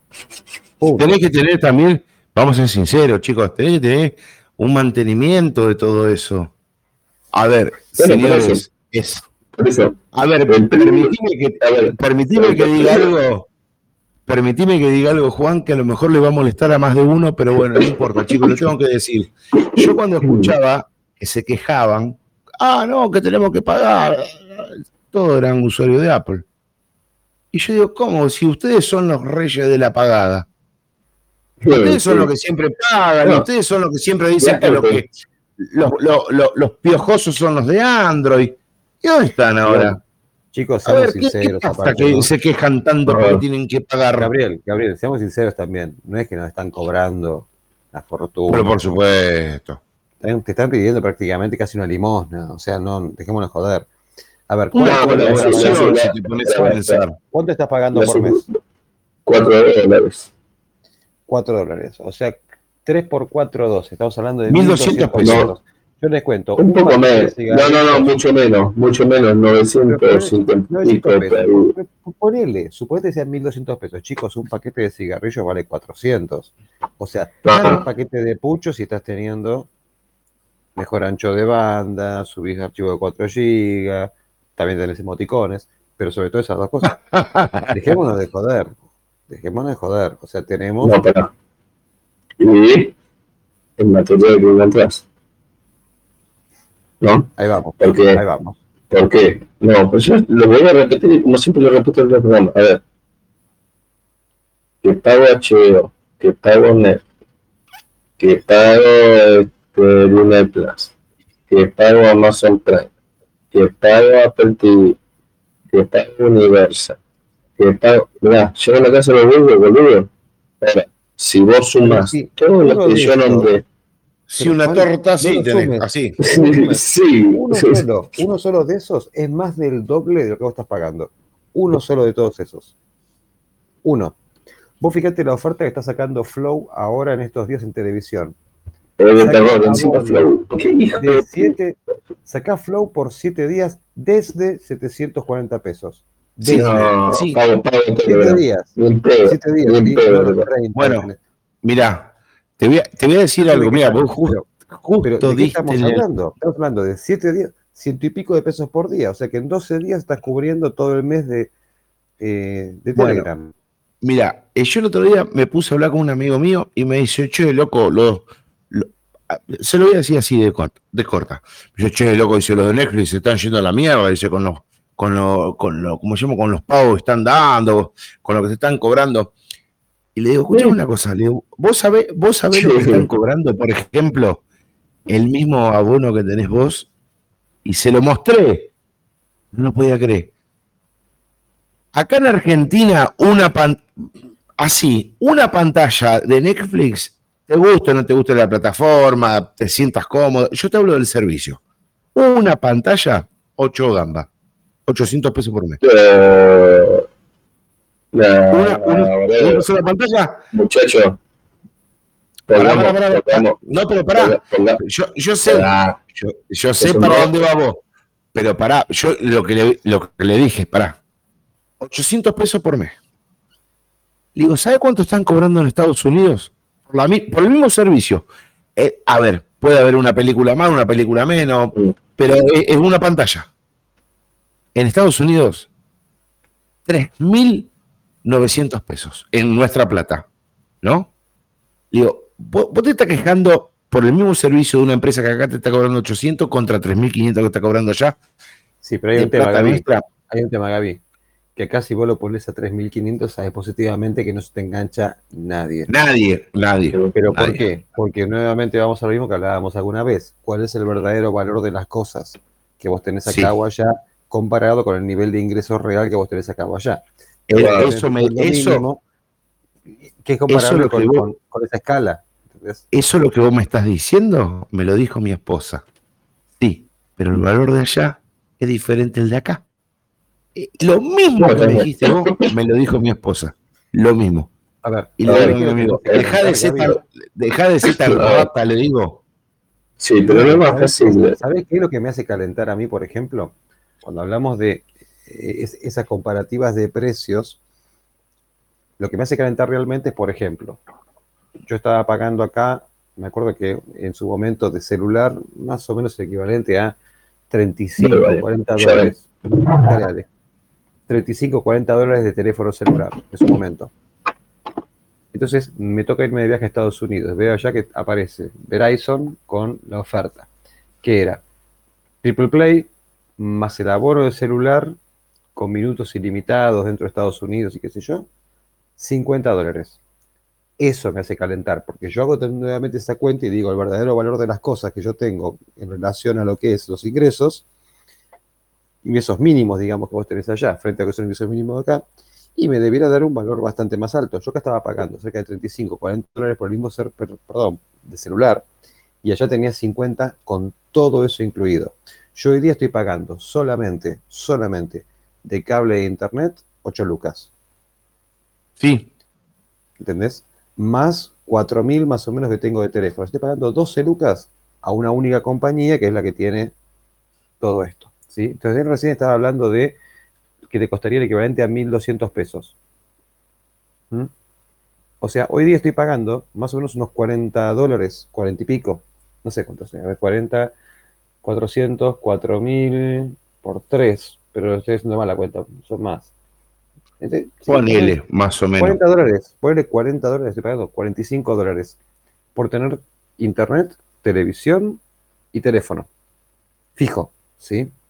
No estoy hablando del celular, que son otros tantos miles. Sí, ese es otro gasto aparte, sí. Otro gasto aparte. Entonces yo digo, eso es lo que me hace calentar que yo acá estoy pagando el mismo número que está pagando un neoyorquino por un servicio, en esa época era de 125 Mbps en la puerta de su casa por fibra. Yo tenía acá un servicio de miércoles, pero de miércoles. Entonces, eso es lo que me hace calentar. Eso sí es una estafa. ¿Viste? Eso sí es una estafa.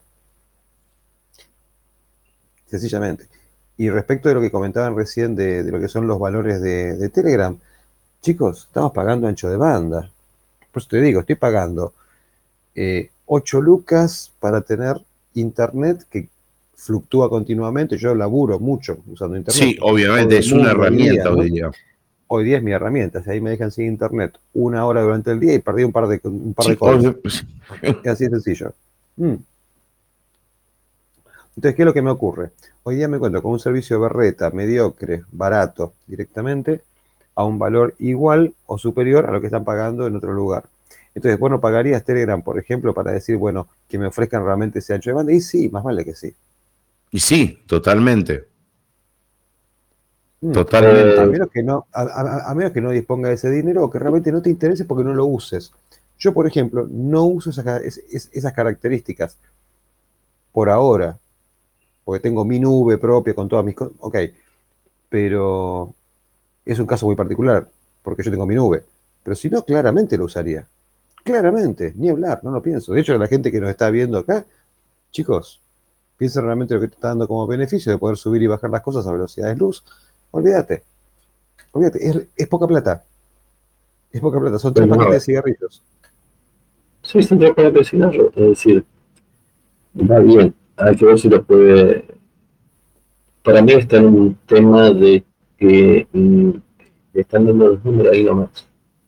¿Están qué? Es le están dando los números ahí nomás hoy en día. Es ah, que, que, que, se le llegó a su. lo quiso aguantar con su filosofía. Me parece perfecto porque nadie aguanta lo que aguantó Europa. pero está ahí, está ahí, está, y está como... Es algo, sí, para mí está en el límite.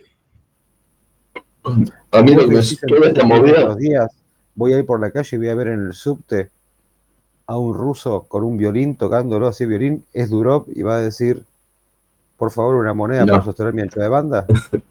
no, lo que me refiero es que, como vos decís, Hernán, eh, eh, vamos a, vos no sabés de lo que estás hablando. Es como lo de Oracle, 5 mil millones y toda la historieta. Eh, el costo que lleva eso. Mm. ¿Cómo lo mantenés sin pedir un centavo? Porque yo calculo que los que, los que están pagando el premium son el 10% de la totalidad. ¿El 1? El, 90. El 1, vamos al 1. Pero el 1, vamos al 1. Y el otro 90%, 99%, que sigue con las mismas este, beneficios sin que pase nada, ¿ya? decir, yo no, no está bien, a ver, lo que sí vos no, positivamente, ¿sabes positivamente que si hay que mantenerlo, hay que mantenerlo. No, no, voy a otra cosa, voy a otra cosa. Vos sabés positivamente que si yo pongo en la puerta de mi casa un puestito y una canasta diciendo caramelos gratis, se van a llevar todos los caramelos y después me van a reclamar porque no tengo más caramelos. Si yo pongo caramelos gratis hasta terminar el stock, es distinto. Claro.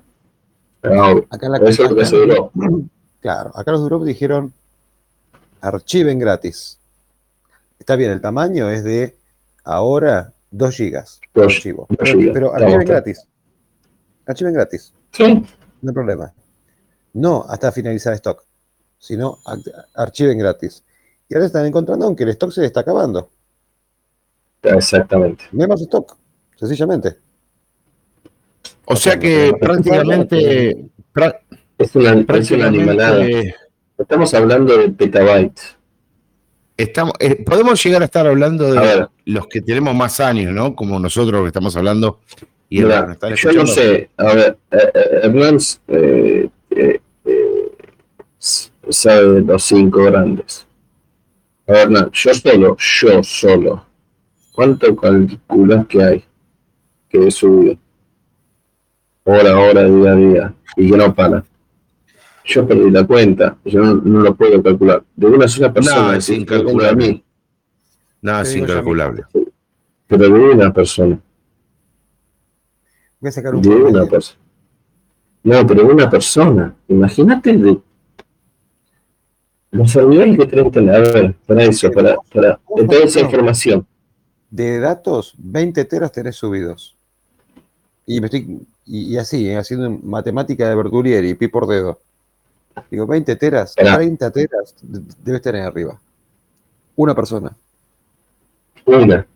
A eso lo digo, una. ¿Cuántos usuarios tiene Telegram? Oh, ¿Cuánto estaban? 500 millones, ¿no? La última vez cuando se cayó. Sí. Bueno, hace 500 millones, no te digo que todos tengan 30 teras. No, no, todos no, todos no. Vamos a suponer que el, el 5%, el 5% tiene esos 30 teras. ¿Cuántos me dijiste que eran? ¿Cuántos millones de personas? de 500 millones de usuarios, ¿no? 5 palos.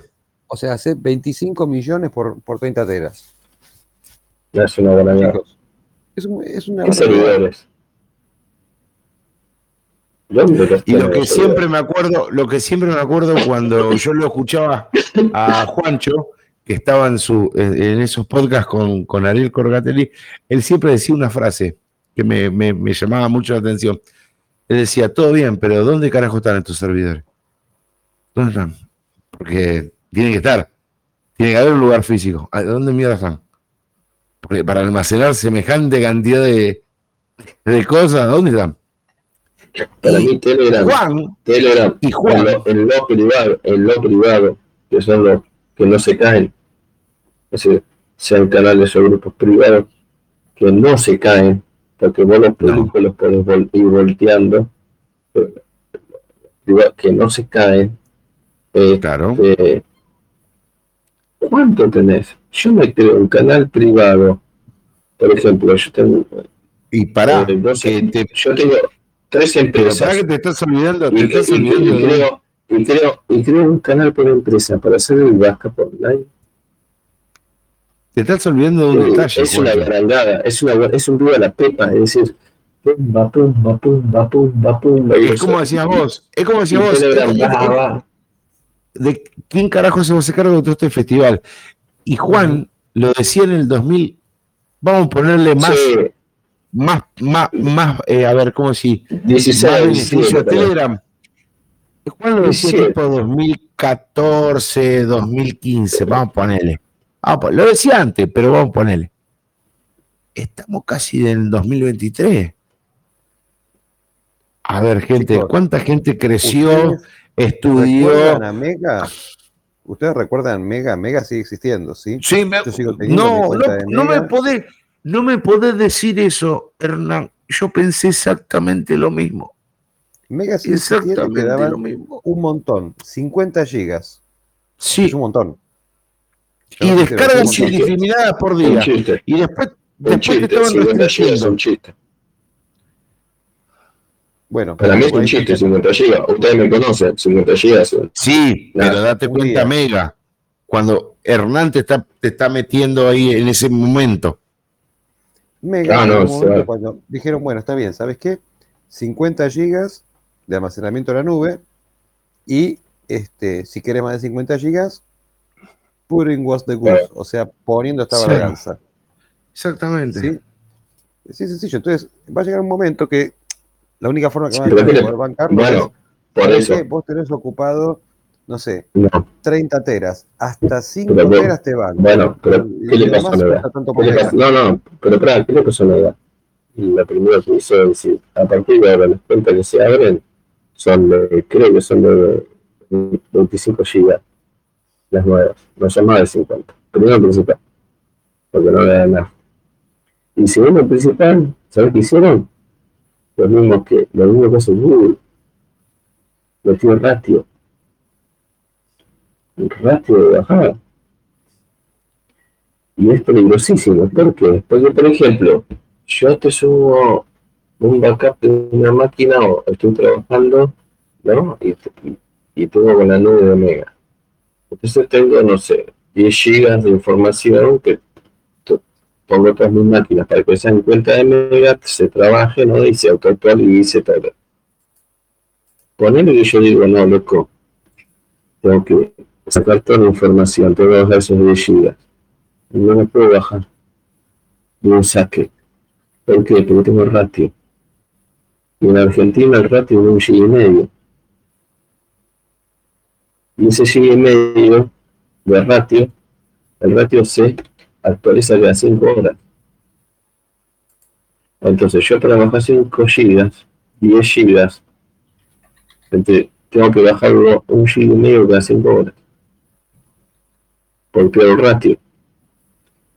Es decir, o si no, irte, empezar a VPN, Tor, VPN, Tor, ir cambiando la cifra constantemente, un dolor de huevo, un pijazo, pero posta, ¿eh? Yo te digo que te estoy diciendo la Yo lo hice. ¿eh?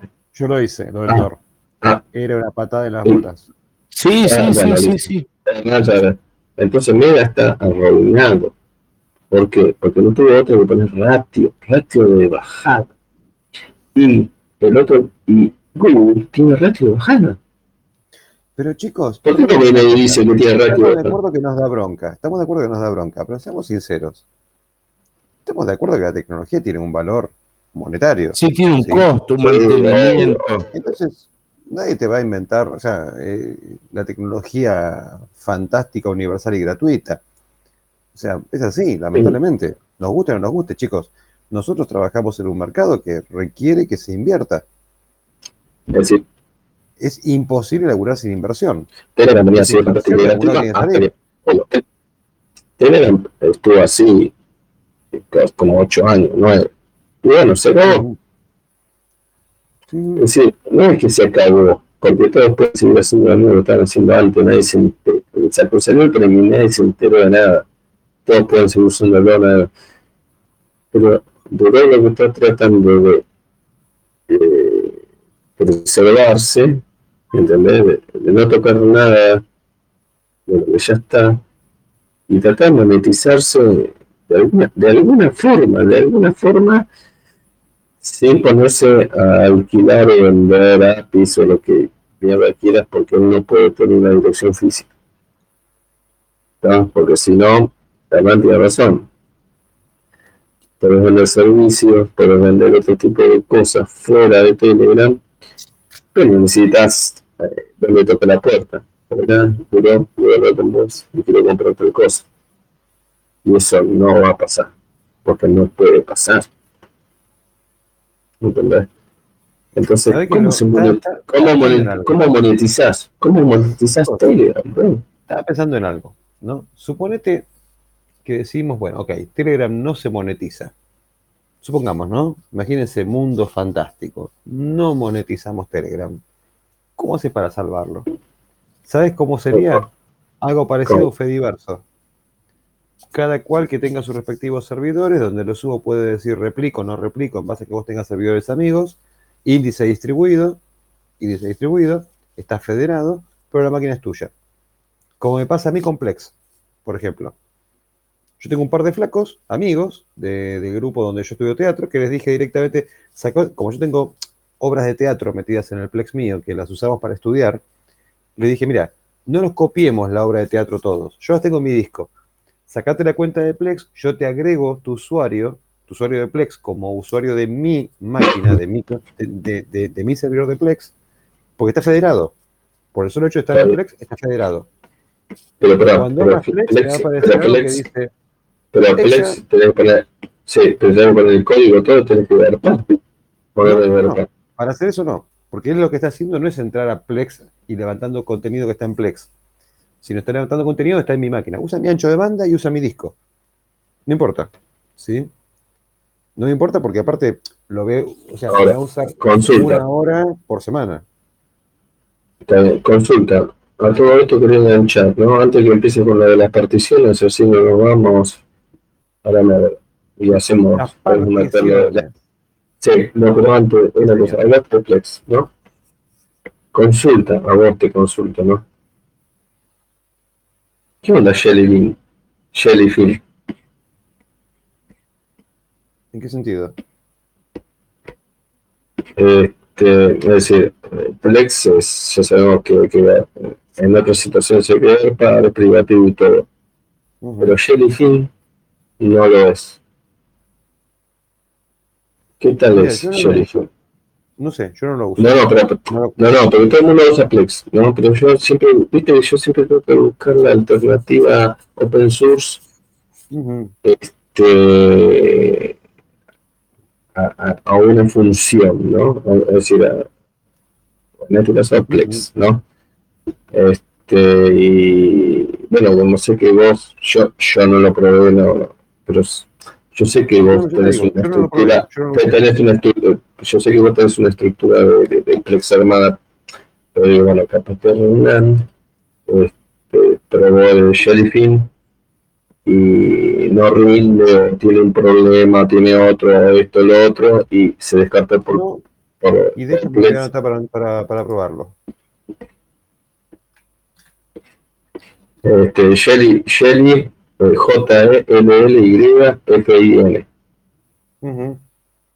Tiene pero tiene clientes, clientes tiene para desde Chromecast, Tizen, este, iPlay, eh, eh, Google Cast, este, para contar, no sé, los clientes, ¿no?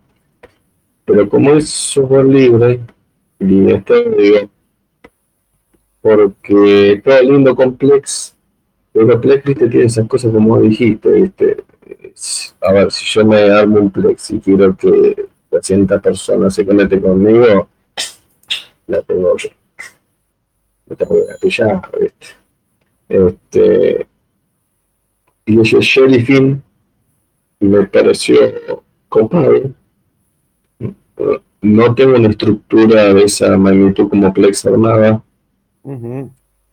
Entonces, bueno, pero sé que Hernán tiene los, los Barracuda Black, y no me acuerdo, ¿no? porque esa me quedó pegada en mi corazón. Digo, sé que, sé que algo de Plex tiene levantado y le voy a preguntar, entre algo que decir, che, qué raro que Hernán no use Jellyfin. Este, que nunca lo, es open source. Sí. No es que está el paquete directamente.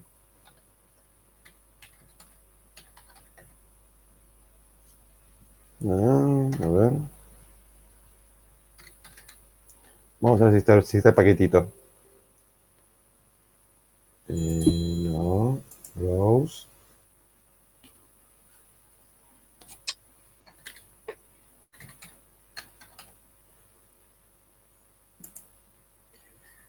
Sí, señor. Este es el paquetito. Está en AUR. ¿Para qué le preguntaste? Ahora te voy a decir, no, este paquete te lo voy a dejar en, la mónica suma de no, no, no, no, me causó curiosidad. No, ¿por qué? Porque yo, a ver, ¿sabes por qué? Mirá vos el enrosque de tengo. Sí, boludo. Estos son los verdaderos enrosques de un podcast. Esto es lo que le da a la gente pimienta que le encanta. Eso, vale, dale. ¿Viste cómo digo? ¿Viste cuando decís, Hernán, Plex? ¿Viste? Decía, sí. Yo siempre me quedo de último, pero hasta yo me enrosqué porque lo que viene es esto. Te voy a decir una cosa que viene junto con, yo le dije a Hernán que iba a comentar lo de los últimos podcast, este, los Solaris. Aquí voy a poner los Solaris. No voy a decir esto. Miren lo que voy a decir ahora, Gaby. Está atento. Voy a decir, todo en su momento. Sorteamos suscripciones para el canal, ¿no? Para el canal de online. Bueno, dije, voy a, voy a, voy a, que no es, no es normal, pero voy a habilitar el, el sorteo a otro canal. ¿Cómo pero, no te entendí pero sonó así grave. Bueno, voy a habilitar el sorteo de otro canal. Es decir, que siempre sorteamos el canal online, el streaming, Señor. lo tiene. Pero no, voy a sortear otro. Y dice, ¿qué tiene que ver con Solaris? Mira, muy, muy fácil. Este, bueno, entre ustedes decidan qué tipo de canal, ¿no? Yo estaba pensando en el canal de también de películas, pero en el descargo, que están con más definición, pesan mucho más y son ideales, son ideales, ese canal es ideal para armarte un Plex o Shalivin, porque son los archivos con más definición, donde uno puede tener discos rígidos de 8 o 10 aceteras, descargar eh, con múltiples idiomas, armar todo y todo eso por eso el Plex, por eso, digamos, como si mi cabeza fuese así, entonces dice, bueno, voy tengo ganas de sortear una suscripción al canal, también de películas, pero de alta definición, con contenedores, donde ustedes pueden elegir. Eh, eh, la gran mayoría se encuentra, otros no, pero la gran mayoría se encuentra, pueden elegir el idioma, poner subtítulos, sacar subtítulos, contenido matroca, es otra definición nada que con el canal que siempre sorteamos. Pero para entregar esa suscripción, para entregar esa suscripción de descarga, yo iba a usar a Solaris. ¿Y qué tiene que ver todo con todo, no? Porque escribe todo, no, no tiene que todo. Bueno, ya se los digo acá si quieren una suscripción a ese canal de descarga, todo de buena onda, ¿eh? películas de alta definición y todo, lo que yo voy a pedir es que me manden una captura de pantalla con Solaris instalado, abran una terminal, es decir, la captura de pantalla tengo una terminal abierta dentro de Solaris ¿no?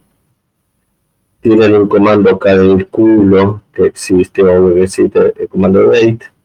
El comando date te va a tirar fecha, día, todo, ¿no? Y escriban ahí en la terminal donde soy Pirulo, listo. Hacen esa captura con el Solaris instalado, la mandan al grupo y se van a ganar la suscripción al canal de descarga. Ojo, para hasta el dedo asesino. ¿Sí? ¿Está de acuerdo? Muy bien. Completamente, nunca más de acuerdo. Se acabaron las preguntas. Ahora es así. El primero que me manda, al que yo lo uso antes y me la manda ahora, ojo, ya está. Se acabó. Yo lo que quiero es una captura, volvemos. Está una captura de Sonaris. Ahora en la terminal. No le damos full screen a la terminal para que sea otro sistema operativo, ¿no? Ya le voy a poner un name. No. Para, para, para. Ojo, no, no, me van a sacar, no me van a descargar una captura de. Sí, de, no, por eso pido, pido el comando date, manden un comando date y abajo pongan soy arroba pirulo en Telegram. Eh, hola muchachos de Movimiento de cualquier cosa. No pueden escribir Después del comando date, no lo puedo escribirse en la terminal, no le das enter porque no, no, no es un comando. Esa película le pido más. Esa captura. ¿Está? Por el fondo de pantalla y todo, por el fondo de pantalla y todo me doy cuenta que es Solaris. Es bueno. Salvo que Hernán diga, no, que no use el comando B, que use el comando Pirulo para que figure. Eso con Hernán, pero. Yo les diría, bueno, tirar un PRT Diac menos B, por ejemplo, para ver qué, qué máquina es la que estamos hablando y eso lo guardan en un archivito, nos lo mandan y listo. No, prefiero la captura de pantalla. Yo prefiero la pantalla, sí, sí. ¿Qué la captura de pantalla? la captura de pantalla, no hay que ver la captura de pantalla. Para que no tengan dudas, para que lo vean todos.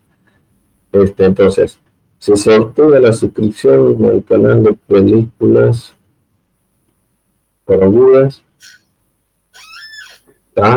Hay que descargarlas, es decir, es la, clásica clásica página como la que todos conocen, bueno, esto no es play y reproduzco, esto es descarga y tengo muy grosa definición, muchos en H265, este, a ver, estamos hablando de 1080 grosso, ideal para poner en los Smart, ideal para armarse un Plex o este, un Jellyfin, si es que Hernán lo estoy bajando, eh, la semana que, lo estoy compilando. Si es que Hernán, si es que Hernán nos da el pulgar para arriba, seguramente la semana que este viene. Momento, En este momento lo estoy compilando, el Jellyfin. Está en, el, en, los, en, ah, bueno, en, los en, la UR. Sí, ah, bueno, de hecho no lo conocía, así que lo estoy bajando. Vamos a hacerle un beta test así, este, si funca bien, lo dejo directamente funcionando. ¿eh? Esto aparte veo que tiene cliente para Android, así que yo tengo un Android TV. Para todo. Eh, para todo, hasta para el Play. No, pero tiene para todo, pero tiene para Tizen, tiene para el TV, tiene para Cast, tiene para iOS, tiene para Shell, tiene para... Olvídate. Eh, para todo tiene. Por eso, sí, tiene para todo. Para lo que se te ocurre, tiene. Ah, tiene para Xbox, tiene para PlayStation 4, tiene para Kobe. ¿Para qué más querés? Para, ah, huevos. Tiene para huevos este, tiene para Fire TV. Sí, tiene para Fire TV. Tiene, tiene, tiene para. y eso sí se. El Jerry Finn es, aparte de, de, tener, digamos, lo que es el media center vía web y, con clientes, pero es un DLNA server.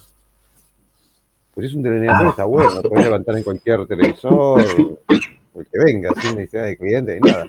Voy a probar eso, ¿eh? Voy a ver si funciona con eso. Desconozco, desconozco, pero por eso yo te la tiré a vos porque creí que lo, que lo, que lo habías probado. Nunca, lo voy a probar ahora. Buena data. Tira el dato. Bueno, este, eso más quería decir para el sorteo, así que el que quiera, ya sabe cómo ganar una suscripción para ese canal específico de películas. Y bueno, particiones. Estoy esperando desesperado. Particiones. Muchachos, ¿Qué vamos a usar primero para hacer? Vamos, esto va a ser una, una, una, una, charla rapidita de particiones. Ante todo, ustedes instalan un sistema operativo Linux, ¿sí? Generalmente lo instalan en su escritorio. Entonces dicen, bueno, ¿qué particiones voy a usar? Y está bien, le meto. Le digo que partición automático. Está. Claro, automático. Otra cosa. Mm. Voy a dejar esto porque si no voy a quedar fumando esta, porquería durante horas. Y ya está, ya fue. No, no, me gusta. Igual. Mira, pero, la mira, mira, pero mira lo que quedó. La, asesino. La asesino. Quedó este, Philip Morris, con, lo que con, esto que te quedó, te hace cinco paquetes de puchos. Este, ¿Por qué decidimos hacer particiones? Bueno, primero principal, cuando ustedes van a instalar un sistema operativo, y acá voy a comenzar a compartir pantalla ahora en, un segundo. Ustedes dicen, hay gente que particiona más o menos, y bueno, ¿por qué particionan de una forma u otra forma? Porque depende mucho de lo que ustedes van a hacer con vuestra máquina, ¿sí? Lo bueno que tenemos acá es que uno puede determinar particiones, justamente, y que es relativamente sencillo hacerlas. Ahora, ¿por qué uno divide estas particiones? Ustedes instalan un sistema operativo en su escritorio. ¿sí? Si ustedes instalan el sistema operativo en su escritorio, generalmente van a generar estas particiones. Barra boot, que va a tener un giga. No más que eso, no tiene sentido, tenga más que eso. Si tienen un sistema que, tenga, que, tiene el UEFI, van a poner barra boot, barra EFI, que tiene un giga, es un tipo de partición especial que se llama UEFI. Y después van a generar una partición. ¿De, un giga o de 512 la UEFI? Un giga, yo la generé un giga. Ah, de un giga, Sí, sí, sí, sí, la generé un giga, pero un giga realmente hoy día sobra un montón para. Pero la dejo ahí por si las moscas. Entonces, el área de intercambio, ¿sí? El área de swap. El área de swap, ¿para qué la generan? Bueno, la generan para que teóricamente la máquina pueda generar un banco que es la memoria virtual, que está conformada entre lo que es el área de swap y la memoria física. Eso conforma lo que es la memoria virtual. ¿sí? ¿Y para qué lo van a utilizar eso? Lo van a utilizar para que ustedes puedan subir y bajar programas a medida que sean necesarios, subir o bajar cosas de memoria a medida que sea necesario. ¿Qué pasa si ustedes, y eso por qué es? Porque en una vieja época la memoria, que era la parte, digamos, rápida, este, tenía que estar, o sea, estaba limitada. El tamaño que tiene la memoria es mucho menor que el que tienen en el disco. Entonces lo que ustedes hacían era armar ese, espacio de swap para complementar esa memoria y que vaya pasando programas a medida que eran necesarios. ¿Qué genera eso? Y si ustedes tienen mucho uso de programas, van a tener un poco de lentificación, porque está bajando y subiendo programas continuamente. Pero cierto está en que les da un espacio suficiente para que ustedes puedan laburar mejor. Entonces ya tienen otra partición. Tenemos la boot, la barra boot barra EFI, la partición de swap. Y después van a ver que tenemos de barra para abajo un montón de cosas. Bueno, la partición de barra es necesaria, tienen que tenerla. Ahora, debajo de eso, se van a encontrar que tienen user, o sea, el barra user, el barra opt, el barra bin, el barra bar, y ahí viene un poco lo que uno, y el barra home. Ahí viene un poco para que uno va a estar usando la máquina. ¿no? Uno dice, bueno, ¿genero el barra home separado o no lo genero separado? ¿Qué pasa si uno no lo genera separado? Si uno no lo genera separado, si en algún momento quiere reinstalar el sistema operativo y algún kilómetro va a el barra home porque está en la misma partición, perdés todo. Más vale que backup esto. Todo, perdés todo. Sí, si no está separado, perdés todo, no. Todos los datos, rápido. Todos los datos. Más vale que lo backupes porque si no, sonaste. Si vos tenés el barra home separado y vos instalaste una vez, no sé, Garuda, y después decís, no, ¿sabes qué? Garuda en realidad me gustó, pero no tanto. Quiero ir a Manjaro. No importa, instalalo. Si igual el barra home lo tenés separado. Con que no lo formatees, vas a, vas a conservar los datos de barra home. Entonces ahí tienen el por qué una partición separada de barra home es importante. Porque es necesario y para qué sirve. ¿Sí? Está bueno tener esa partición separada. Ahora bien, eh, eh, eso para lo que es barra home. Ahora imagínense que ustedes tienen un servidor de correo, por ejemplo, o quieren armar un servidor de correo o algún servidor de algo que tiene dimensiones, o sea, archivos con dimensiones variables. Siempre todo lo que tiene dimensiones variables va a estar en barra bar. Por eso los logs de este operativo están en barra bar barra log, ¿sí? Porque tienen dimensión variable, los logs, van creciendo, se van moviendo. ¿sí? Si ustedes tienen un servidor de correo, lógicamente están entrando mails continuamente, caen en un espacio variable, entonces caen en barra bar. ¿Me siguen hasta acá? Sí. Si ustedes van a estar instalando mucho software de terceras partes, generalmente es un software opcional, por eso se genera una partición separada que es barra OPT. Y ahora, ¿por qué yo tengo barra bar separado? ¿Por qué no dijo colgando de barra? Si teóricamente es parte del sistema operativo y que esto y que otro. Porque la mano viene por este lado. Si a mí se me llena el barra bar porque no me di cuenta y se me llenó de logs, bueno, está bien, tengo un quilombo barra bar, pero me meto, lo depuro y listo. Si barra bar no lo tengo separado y no me doy cuenta tampoco, se me llena barra completo, todo el sistema operativo. ¿Qué posibilidades tengo yo de trabajar y de maniobrar un poco el sistema operativo si tengo todo el espacio lleno? Y pocas, realmente pocas, a menos que tenga otro almacenamiento afuera donde pueda, a veces no lo tengo. A veces los equipos no están conectados así de esa manera como para decir, bueno, no mando a un espacio en NFS. No, no hay. O es la única máquina que tengo. Entonces, por eso también uno lo separa. Desde el punto de vista de backup, es mucho más fácil backupearlo. ¿sí?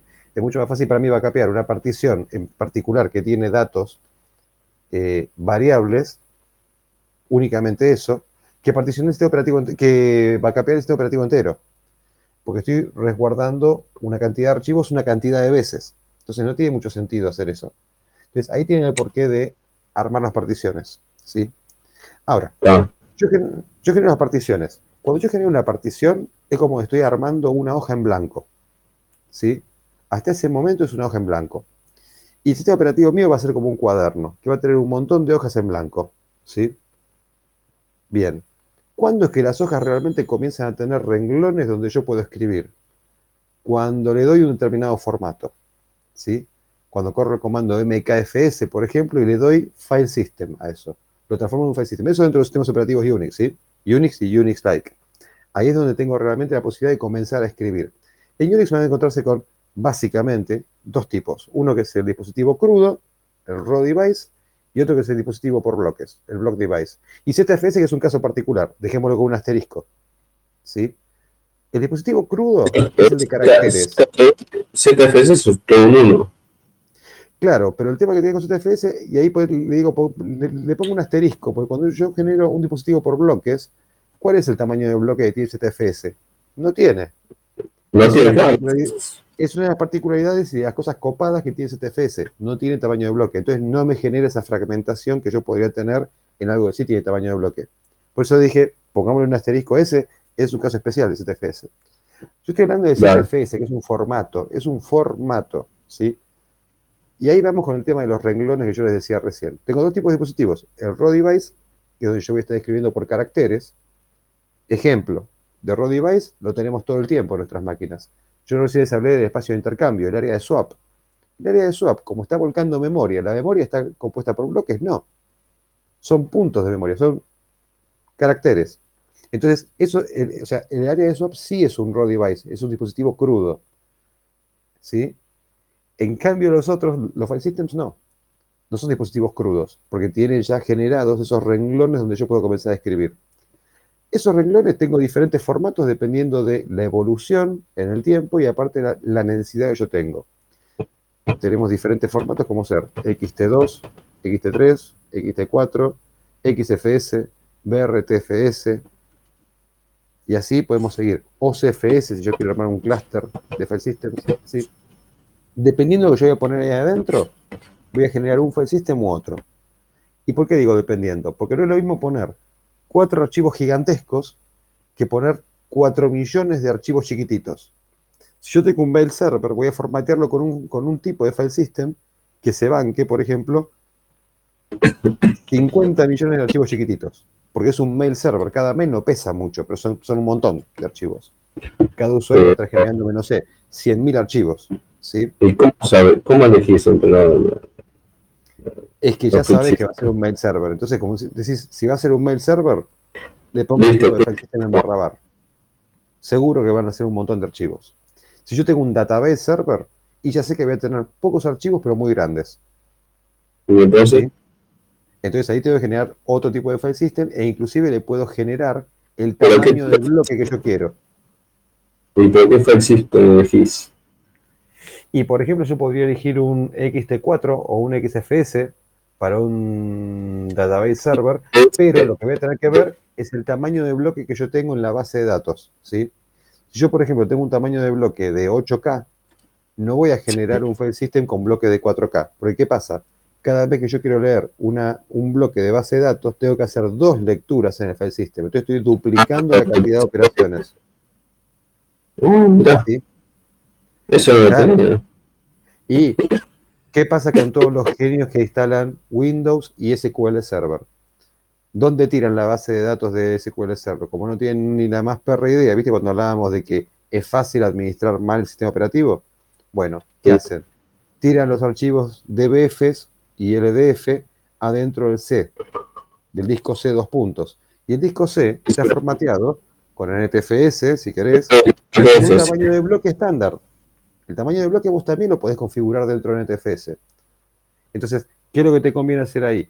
Generar un disco D o un disco E o la letra que vos se te cante con un tamaño de bloque que se corresponda con el tamaño de bloque que vos tenés dentro de la base de datos. Pues si vos estás duplicando, triplicando, cuadruplicando, n, duplicando. ¿Y, y, y cómo se el tamaño de bloque de la base como para decir hago la partición con ese tamaño de bloque? Bueno, vos definís eso cuando vas a crear la base. Vos decís, la base, ¿qué, qué, qué es lo que va a contener? ¿Va a contener más que nada caracteres o va a contener bloques? Ah, cuando vos la vas a crear es una cosa. Ahora, cuando vos llegaste invitado a decir, necesito que tal cosa, este se le bueno. ¿cómo se hace? Para eso está todo el análisis que se tiene que hacer de sistemas. A mí me da mucho miedo cuando de repente llega algún proveedor de aplicaciones y te dice, no, no, ¿qué hay? Tranquilo, hay que generar un servidor con el disco C y en el disco D separado ponemos los datos. Me preocupa cuando vienen con esa historia porque yo le digo, perdóname, ¿el disco D con qué, con qué tamaño de bloque? Estándar. ¿Cómo me dijiste? ¿Estándar? O sea, ¿vos estás utilizando el mismo tamaño de bloque en la base de datos que el sistema de archivos? No creo. Mira, en un cliente que tuvimos hace un tiempo, saber. solamente verificamos el tamaño de bloque de la base de datos, el tamaño de bloque, el tipo estaba teniendo problemas de performance. Verificamos tamaño de bloque que tiene la base de datos, tamaño de bloque que estaba teniendo en el disco y nos dimos cuenta que había que levantar toda la información, o sea, vacapear toda la base, hacer un corte de servicio, levantar todos los datos, reformatear ese disco y volver a bajarlos. Duplicó la velocidad de escritura. Así nomás. Duplicó la velocidad de escritura. ¿No sabías que la, la- la- los bloques de, de la base eran mayores que los del disco? Lo podés ver eso dentro de la base. Vos cuando te metés dentro de la base podés ver, el- o sea, podés pedirle que te dé información del tamaño de bloque que tiene. Y eso te pasa con todas, ¿eh? Con. MySQL, con... ¿sí? Te pasa con MySQL, con Postgres, con Oracle, con SQL Server, con cualquiera. O sea, te- ca- cada base tiene sus comandos para ver el- los tamaños de bloque que estás utilizando. Ah, mira. ¿Viste? Entonces, claro, entonces vos después decís, bueno, genial, armé un file system y si lo armé por default vas a tener una performance determinada. Yo en algún momento hice una prueba este, probando diferentes tipos de file system. De hecho, tengo que buscar a ver dónde dejé la planilla donde armé todo el set de datos, este, porque fui tomando diferentes operaciones en diferentes tipos de file systems, pero todas comparadas, ¿sí? Y en base a eso fui sacando qué file system era mejor para cada cosa, hasta determinado tipo de bloque y hasta determinado tamaño de archivo.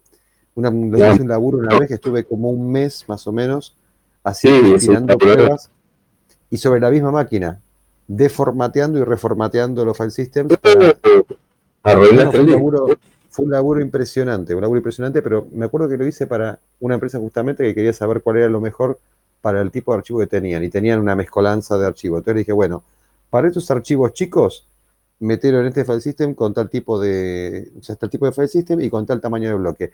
Estos otros no, ponerlos en, en otro file system separado, porque el tamaño de bloque va a ser distinto. Bueno, puedes tener dos tipos de, nuevamente, ZFS dejarlo de costado, ahora lo vemos pero no puedes tener dos tipos, o sea, dos tamaños de bloque distintos en el mismo file system.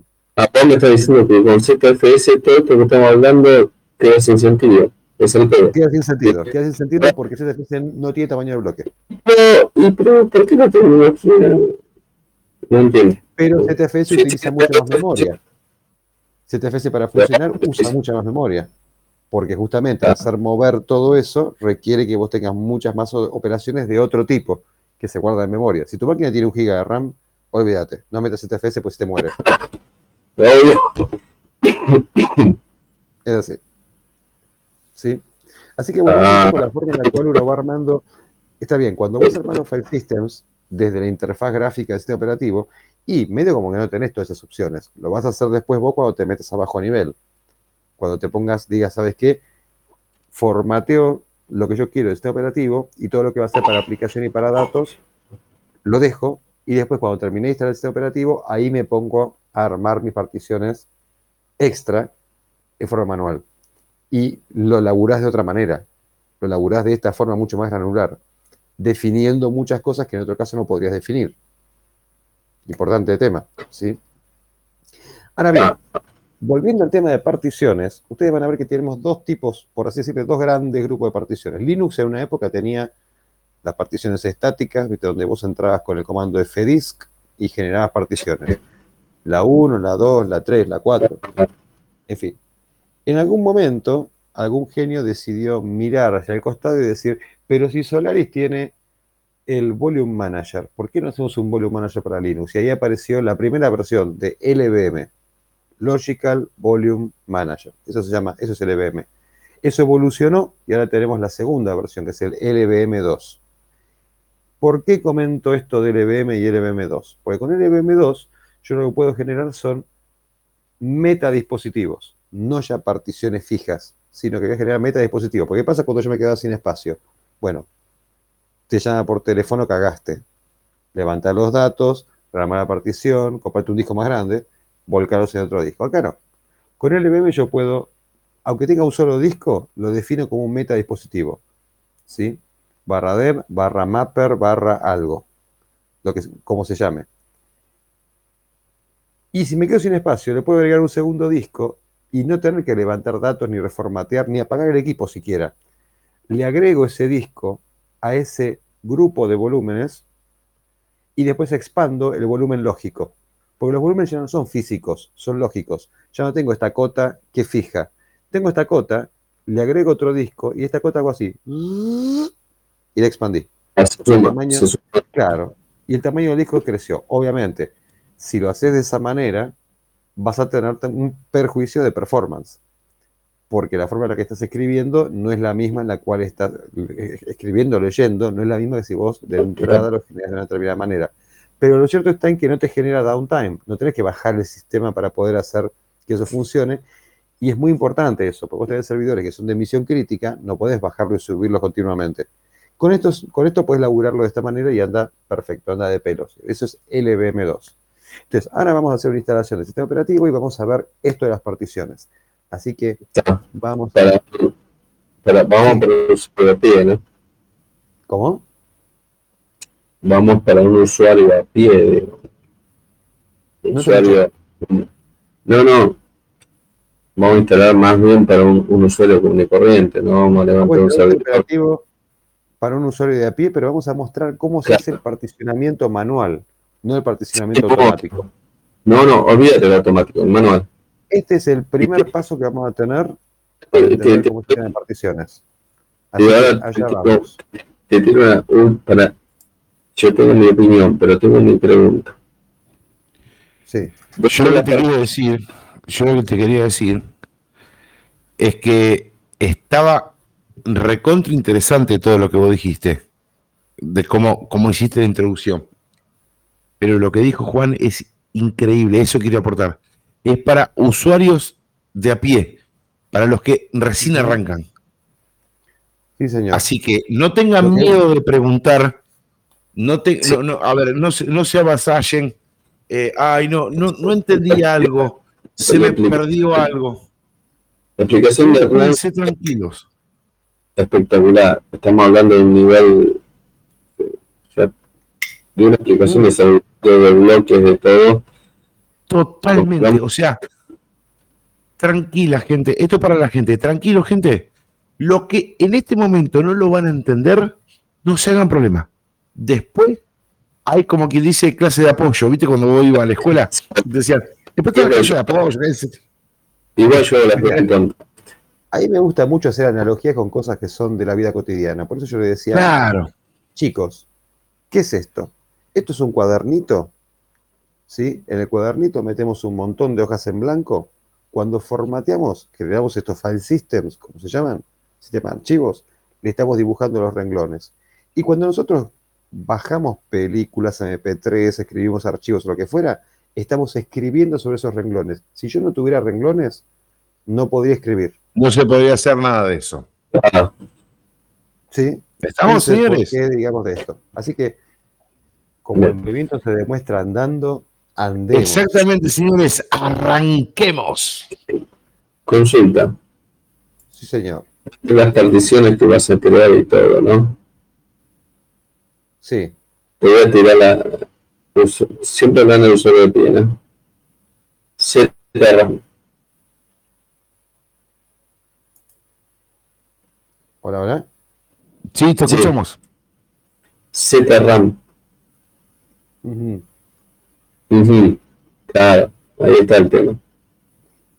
A ver, dentro de lo que tenemos como file systems, tenemos aparte pseudo file systems. Sí, sí bueno, pero uno te ayuda. Es decir, a mí me salva la vida. Sí, te salva la vida mil veces. Pero tenemos, ah, ah, bueno, vamos a ver, vamos a ver el primer pseudo file system. Garrido te lo pone automático, te, te, te lo trabaja, te lo todo divino, listo. El problema es que no todas las distros. No eh, todas las distros tienen eso.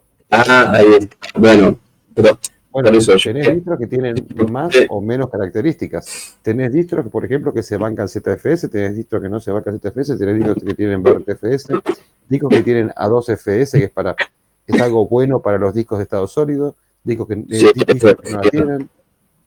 O sea, ahí es donde uno también va a elegir la distro. ¿Por qué uno elige una distro y no otra? También por ese tipo de cosas, ¿no? Dice, bueno, mira, prefiero esta, prefiero la otra, que tiene tal cosa. Pregunta, ¿están todos viendo? Sí, por cuestiones de comodidad también. Me siento más cómoda con uno, me siento más cómoda con sí, otro. Totalmente. ¿Están viendo mi navegador ahora? Porque yo compartí la pantalla, pero. Sí, se ve perfectamente. Ah, impecable, impecable. Impecable. Yo decía lo de ZRAM porque cómo agregarlo después es el tema. Porque tranquilo, no tranquilo. Ahí está. Tranquilo que ya, ya, ya vamos a meternos con esas cosas. Quiero mostrarles esto. Esto es un, nodo que yo tengo acá de Proxmox, un servidorcito, que tiene en ese espacio, el, disco este que se llama Thin, es un disco que, este, que dentro del Proxmox, el Proxmox es un hipervisor, como si fuera VMware o como si fuera Hyper-V o como si fuera KVM, pero bastante más bonito. Tiene todavía en este espacio como unos 200 gigas libres más o menos. Después tengo un espacio por directorio que tiene, creo que como un tera libre. No, menos de un tera. ¿Cuánto tiene? Eh, no, miento, está utilizado 794 GB, sí, porque le metí cantidad de porquerías. En este espacio vamos a generar una máquina virtual, ¿sí? Vamos a crear nuestra VM que se va a llamar Movimiento Geek Podcast 01, ¿sí? Acá yo tengo definido un resource pool. Todo esto que estoy viendo acá de Proxmox, olvídense, no, se calienten por, por, entender todo esto si no conocen Proxmox. Esto es para generar la máquina virtual. Este es el pool de recursos. Si como el disco es un recurso, yo le defino que voy, a, meter mis discos en ese recurso, en ese set de recursos. Voy a utilizar un DVD, una imagen de DVD, sí, de DVD voy a utilizar, en la que se llama Oracle Linux Release 9, que es la última que... Ah, hermosa. hermosa. Hermosa.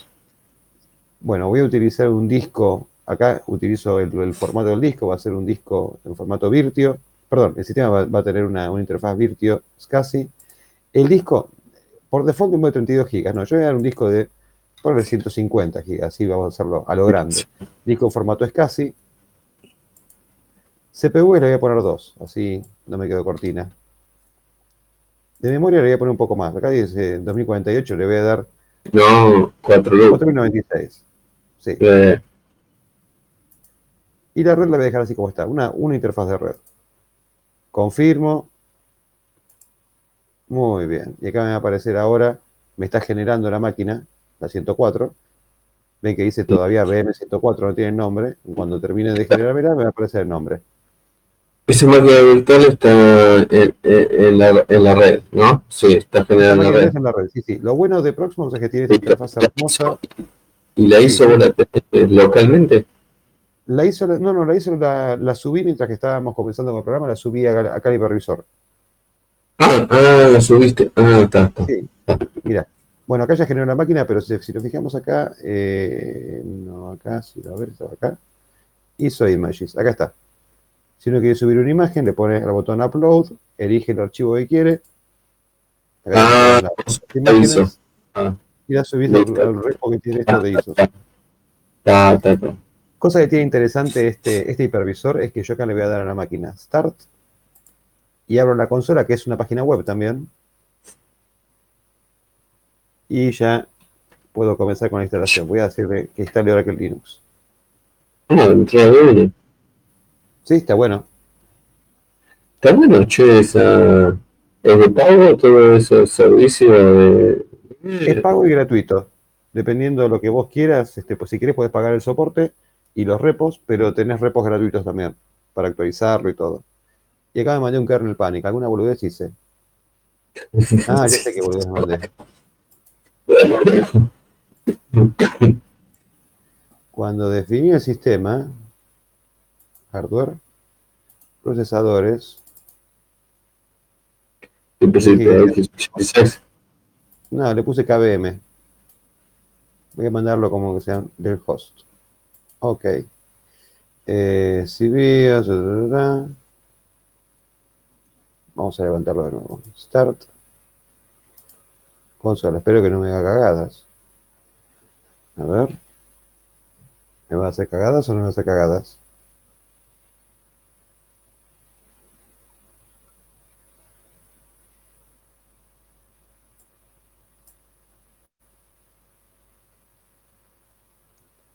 Qué momento, ¿eh? Qué momento. Les cuento que, les cuento que esto yo lo probé antes, ¿no? Ahí está, era eso. A ver, a ver. Qué susto, muchachos. Esto es un arranque normal de Linux, una persona entra en un USB en su maquinita, pum, pum, y aparece todo. Claro, esto es lo que vería en la pantalla cuando se instalando sistemas operativos. La versión 9, lo- una, una cosa interesante que tiene, que las versiones anteriores no tenían, es que me detecta desde que arranca la zona geográfica donde estoy y trata de configurarme todo con esa zona geográfica. Yo igual soy más de usar los sistemas operativos en inglés. Les digo por qué, porque me gusta cargar las páginas de manual en inglés, ven que me pone que di- directamente en español. Bueno, yo soy más de utilizar las páginas de manual en inglés y prefiero que me diga, el sí, que me diga, eh, he, ido a la, he ido a la nevera a buscar la canica. No, no, prefiero que me lo diga Ah, ah, elijo inglés, dentro de inglés elijo inglés de Estados Unidos, continúo. Estamos en la última versión de Oracle Linux. Estamos, exactamente. y de paso la vemos. última, ultimísima. Y Esta, de esta paso este vemos. está subiendo al canal, ¿eh? Se está subiendo al canal de ISOs. El teclado sí. El tipo de teclado sí. Voy a, ven que Sí, el teclado en inglés. Acá sí. no, Le voy a dar el teclado en español. Ya cuando pongo span me aparece Spanish Latin American. Elijo latinoamericano. Ahora, si yo lo dejo como segundo, tengo problemas porque me va a poner el primero siempre en inglés. Así que lo subo de, de- de nivel. tac, y ahí está, como primer teclado, latinoamericano. Bien. La fuente de instalación va a ser los medios locales. Son locales porque es la imagen del sistema operativo. Soporte de idioma va a ser en inglés. Acá en selección de software dice server con interfaz gráfica. Lo dejo como server con interfaz gráfica. En general, si ustedes instalan un servidor, no le van a poner interfaz gráfica, porque interfaz gráfica es un agujero de seguridad en sí mismo. Para un servidor, ¿sí? Pero acá, como estamos este, viendo algo que quiero que quede con interfaz gráfica, lo dejo con interfaz gráfica. Fecha y hora me detectó que estoy en Argentina, Buenos Aires, está perfecto. En Network and Hostname le voy a poner, no sé, vamos a ver. Eh, movimiento Git podcast 01.exa.local. Yo tengo dentro de mi, de mi laboratorio todo lo que sea el dominio exa local. Como interfaz de red le voy a poner una, una dirección, puedo poner una dirección fija si quiero. Creo que la 13 la tengo, la tengo liberada. 10 ciencia en 13, esto tiene máscara 24, o sea, triple 550. El gateway lo tengo en la, en la 10 y el 101. Voy a ponerle los servidores de DNS de Google. Le voy a decir que mi dominio interno es exa.local. Eh, cosa importante, no se olviden nunca de poner que conecte automáticamente cuando, cuando levanta, ¿sí? Porque si no, no levanta. IPv6 lo voy a ignorar, no voy a dejar en automático. No uso IPv6 todavía acá, a menos. salvo esto. Muy bien. Ya me aparece cómo está conectada la interfaz. Listo por este lado. Y acá viene la parte interesante donde vamos a hablar de este. Ah, perdón, voy a poner la, clave de root. Voy a poner algo que, sé que no tiene problemas y que me lo acepta. Muy bien, aceptado. Acá viene la parte de partición. Acá tengo el disco de 150 GB que recién configuré, ¿sí? Por un lado, me puede decir que la configuración del almacenamiento sea automática o customizada. Yo voy a decir customizada, ¿sí? Customizada significa personalizada.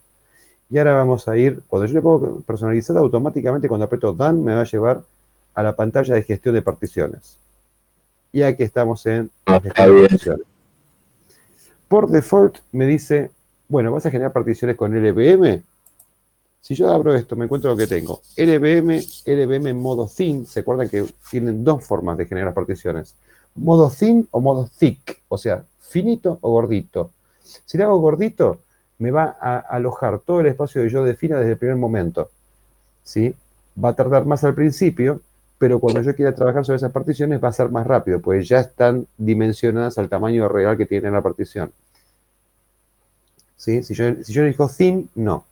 No me aloja el espacio, entonces me consume menos espacio al principio, pero cada vez que yo voy expandiendo el espacio del disco, va usando más operaciones para generar ese espacio. O particiones estándar. Yo puedo utilizar particiones estándar y voy a ver por qué. Yo digo particiones estándar y vamos a comenzar a particionar. Vamos a agregar una partición.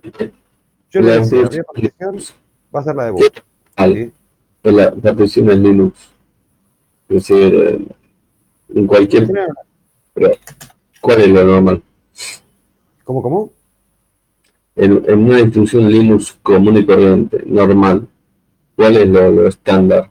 O, es ese mismo menú aparece en todo? Vamos, eh, mira, te aparece un menú así o similar, ¿sí? dependiendo de la distro, si es Ubuntu, si es Manjaro, si es lo que fuera, es similar. Lo importante acá es que tengamos algunos conceptos que, quiero que tengamos en mente. El barraboot no lo voy a poner con el EPM, por ejemplo. ¿Por qué? Porque realmente no me interesa eh, que crezca o que se achique. ¿Sí? No necesito tener EPM. Pero sí acá me está poniendo que el file system es XFS, el tipo de, file system que va a generar. A mí, XFS para el barraboot mucho no me gusta. Entonces prefiero dejarlo el XT4 y actualizo la configuración. ¿Sí? Ok, generé este system barraboot en formato XT4 como partición normal. Sí. Voy a agregarle ahora otra partición. Y voy a agregarle el espacio de intercambio, o sea, el área de swap. Con Sí, acá le voy a poner aproximadamente el doble de la memoria que tengo. No es una convención, sí. pero en este caso, como tengo 4 GB, está bueno que tenga este tamaño. Bien, y ahora voy a, voy a agregarle barra. Ya barra sí, lo voy a agregar con formato de LVM. Entonces, vamos a generar barra. ¿Sí? El barra le voy a poner, no voy a poner mucho, voy a ponerle 30 gigas o menos. 20 gigas. Me dice, pero es poquito 20 gigas. Ahora vamos a ver por qué. 20 gigas, ¿sí? Me dice que está en formato XFS. Ahora acá me pregunta, tipo de dispositivo. Partición estándar. Y no, yo acá ya la quiero poner en LVM. Entonces digo, bueno, la pongo en LVM. Fíjense una cosa, cuando yo lo pongo en LVM, ya me genera un nombre de grupo de volúmenes, porque LVM usa grupo de volúmenes y adentro de ese grupo de volúmenes, el volumen que yo quiero. Entonces, ¿cómo se va a llamar? Se va a llamar swap, pero está en formato LVM. Actualizo esto y fíjense que esto, que antes se llamaba SDA, algo que era el número de partición, se transformó en BL 01 swap. ¿sí? Vamos a generar ahora. Perdón, hice cagadas, ¿eh? sepa disculpar. Sí, perdón, no, no el barra que le M. Claro, este es el que yo quiero cambiar. El barra, disculpen, ¿eh? Ah, vos tenés que el swap, por eso. Eh, claro, ahí este lado, no entendía, porque estabas en el barra y. No, no, no, no, hice cagadas, por eso digo. Acá tengo mi barra, que es relativamente chiquito, y fíjense que es un formato de Logical Volume Manager. Entonces yo voy a poder agrandarlo o achicarlo a gusto y piacere. Vamos a agregar otro. Yo digo, bueno, este servidor ¿qué va a hacer? ¿Va a tener usuarios que se van a loguear y van a dejar archivos acá? Sí. Entonces voy a generar un barra home que va a tener, supongamos, no sé, unos 20 gigas, ¿sí? Y también lo voy a tener en formato LVM. Entonces acá tengo seleccionado barra home, partición estándar, no, LVM. Actualizo. Fíjense cómo cambió el nombre, ¿sí? Lo que tenía recién a barra home. Ahora bien, como yo le generé un barra chiquitito, voy a generar un lugar donde voy a guardar los binarios que va a ser barra user. Esas son todas particiones, ¿no? Esas son todas particiones, todas particiones. A barra Ah, user le voy a poner Em, 30 eh, gigas. Estás separando todas las particiones, estás haciendo para cada director una partición diferente. Sí, exactamente. Pero para, ¿para cuáles? Para user, que es donde voy a guardar binarios, para barra. Fíjense que acá dice SDA5. ¿no? Cuando actualizo esto, me cambia el nombre. Y el resto del disco lo voy a, lo voy a mandar a barra barra.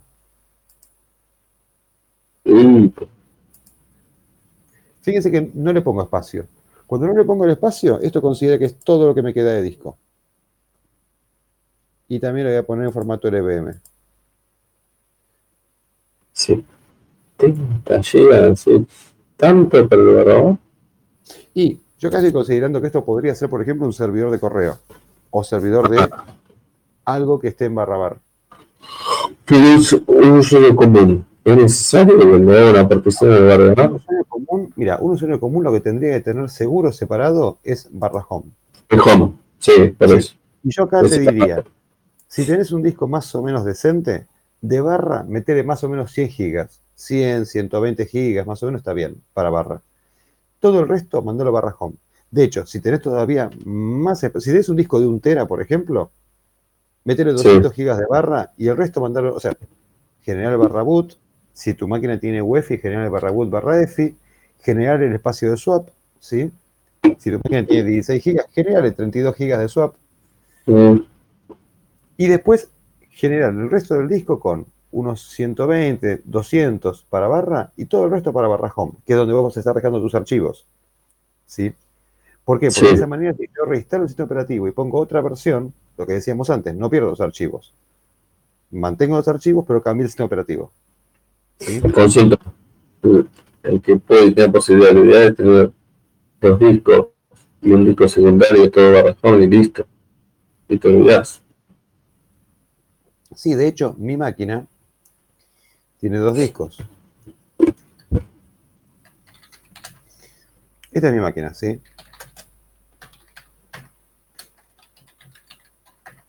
Si yo tiro el comando fdisk "-l pipemore, voy a ver que tengo un disco SDA que tiene 931 GB, que es el disco de un tera. Y el disco NVMe01, que es el disco NVMe, es un disco de estado sólido que tiene 238 GB. Acá tengo montado el sistema operativo. ¿sí? Todo el sistema operativo está acá. Y acá está mi home. Si yo tiro el comando mount, perdón, vamos a tirar df-h así lo, lo vemos.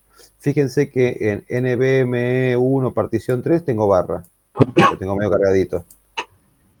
Y si se fijan, tengo en SDA1, o sea, en el disco normal, el barra home. El disco normal que pesa sus 916 gigas y barra que pesa sus 221 gigas.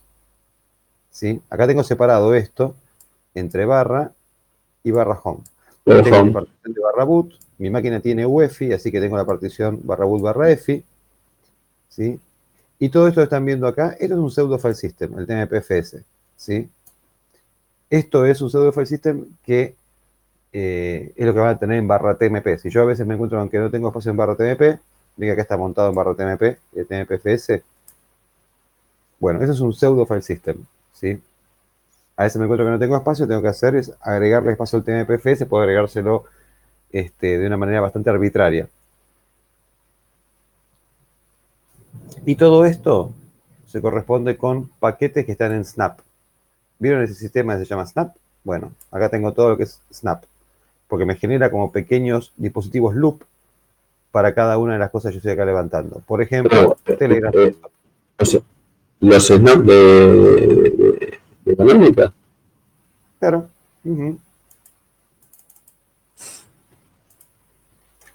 Y ahora esto le voy a dar. Es un, es un dolor de huevos eso. Igual que los flashback. Cosa importante, acá cuando le doy Dan, me pregunta si acepto cambiar esto. Porque ¿qué pasa? Cuando yo reformateo, vuelo todos los datos que tengo. ¿sí? Así que ojo con eso. No digan ahora, ah, listo, voy a reformatear mi máquina y ya está. No, no.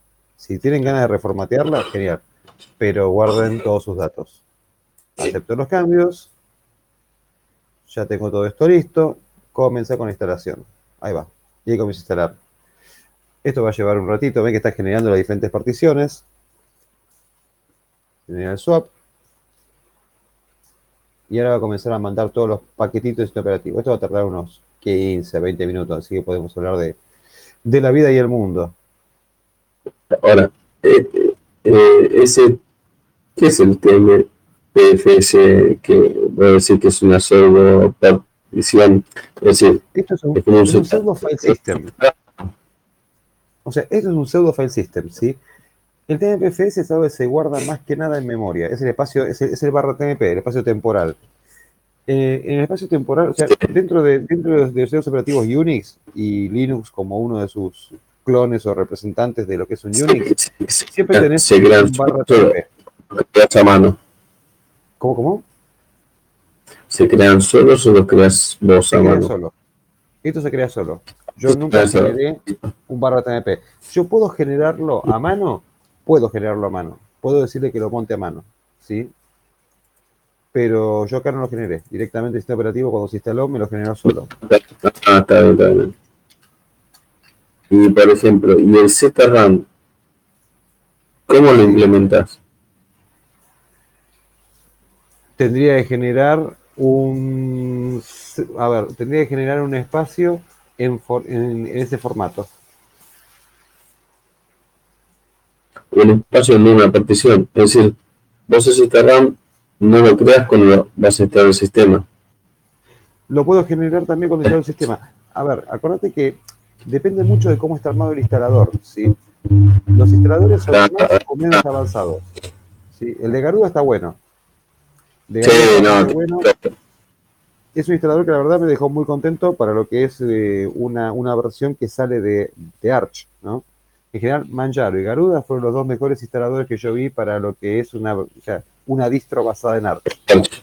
Claro, sí. Mm. Una cosa que yo recomiendo es alguna vez en su vida instalar Arch tal como es el procedimiento de instalación de Arch. Que si quieren un día nos podemos instalar Arch desde cero. Porque, Yo lo he hecho. y es que, es que- es que está bueno. ¿Sabes por qué? La Porque pasando mucho. FX, FX a los bichos y comandos al blog. Claro, es que, a ver, sí, es- no es terriblemente enquilombado, no es un problema realmente instalarlos de comandos, pero lo que tienes que aprender es mucho de qué es todo lo que está ocurriendo debajo del instalador. Porque Arch en sí, a ver que ahora hay un instalador para Arch, pero cuando vos tirás un instalador, por debajo están ocurriendo cosas. ¿sí? Los instaladores gráficos en sí están tirando comandos por debajo. Cuando vos instalás a mano Arch, estás viendo todos esos comandos que tira el instalador por debajo. Entonces, aprendés un montón.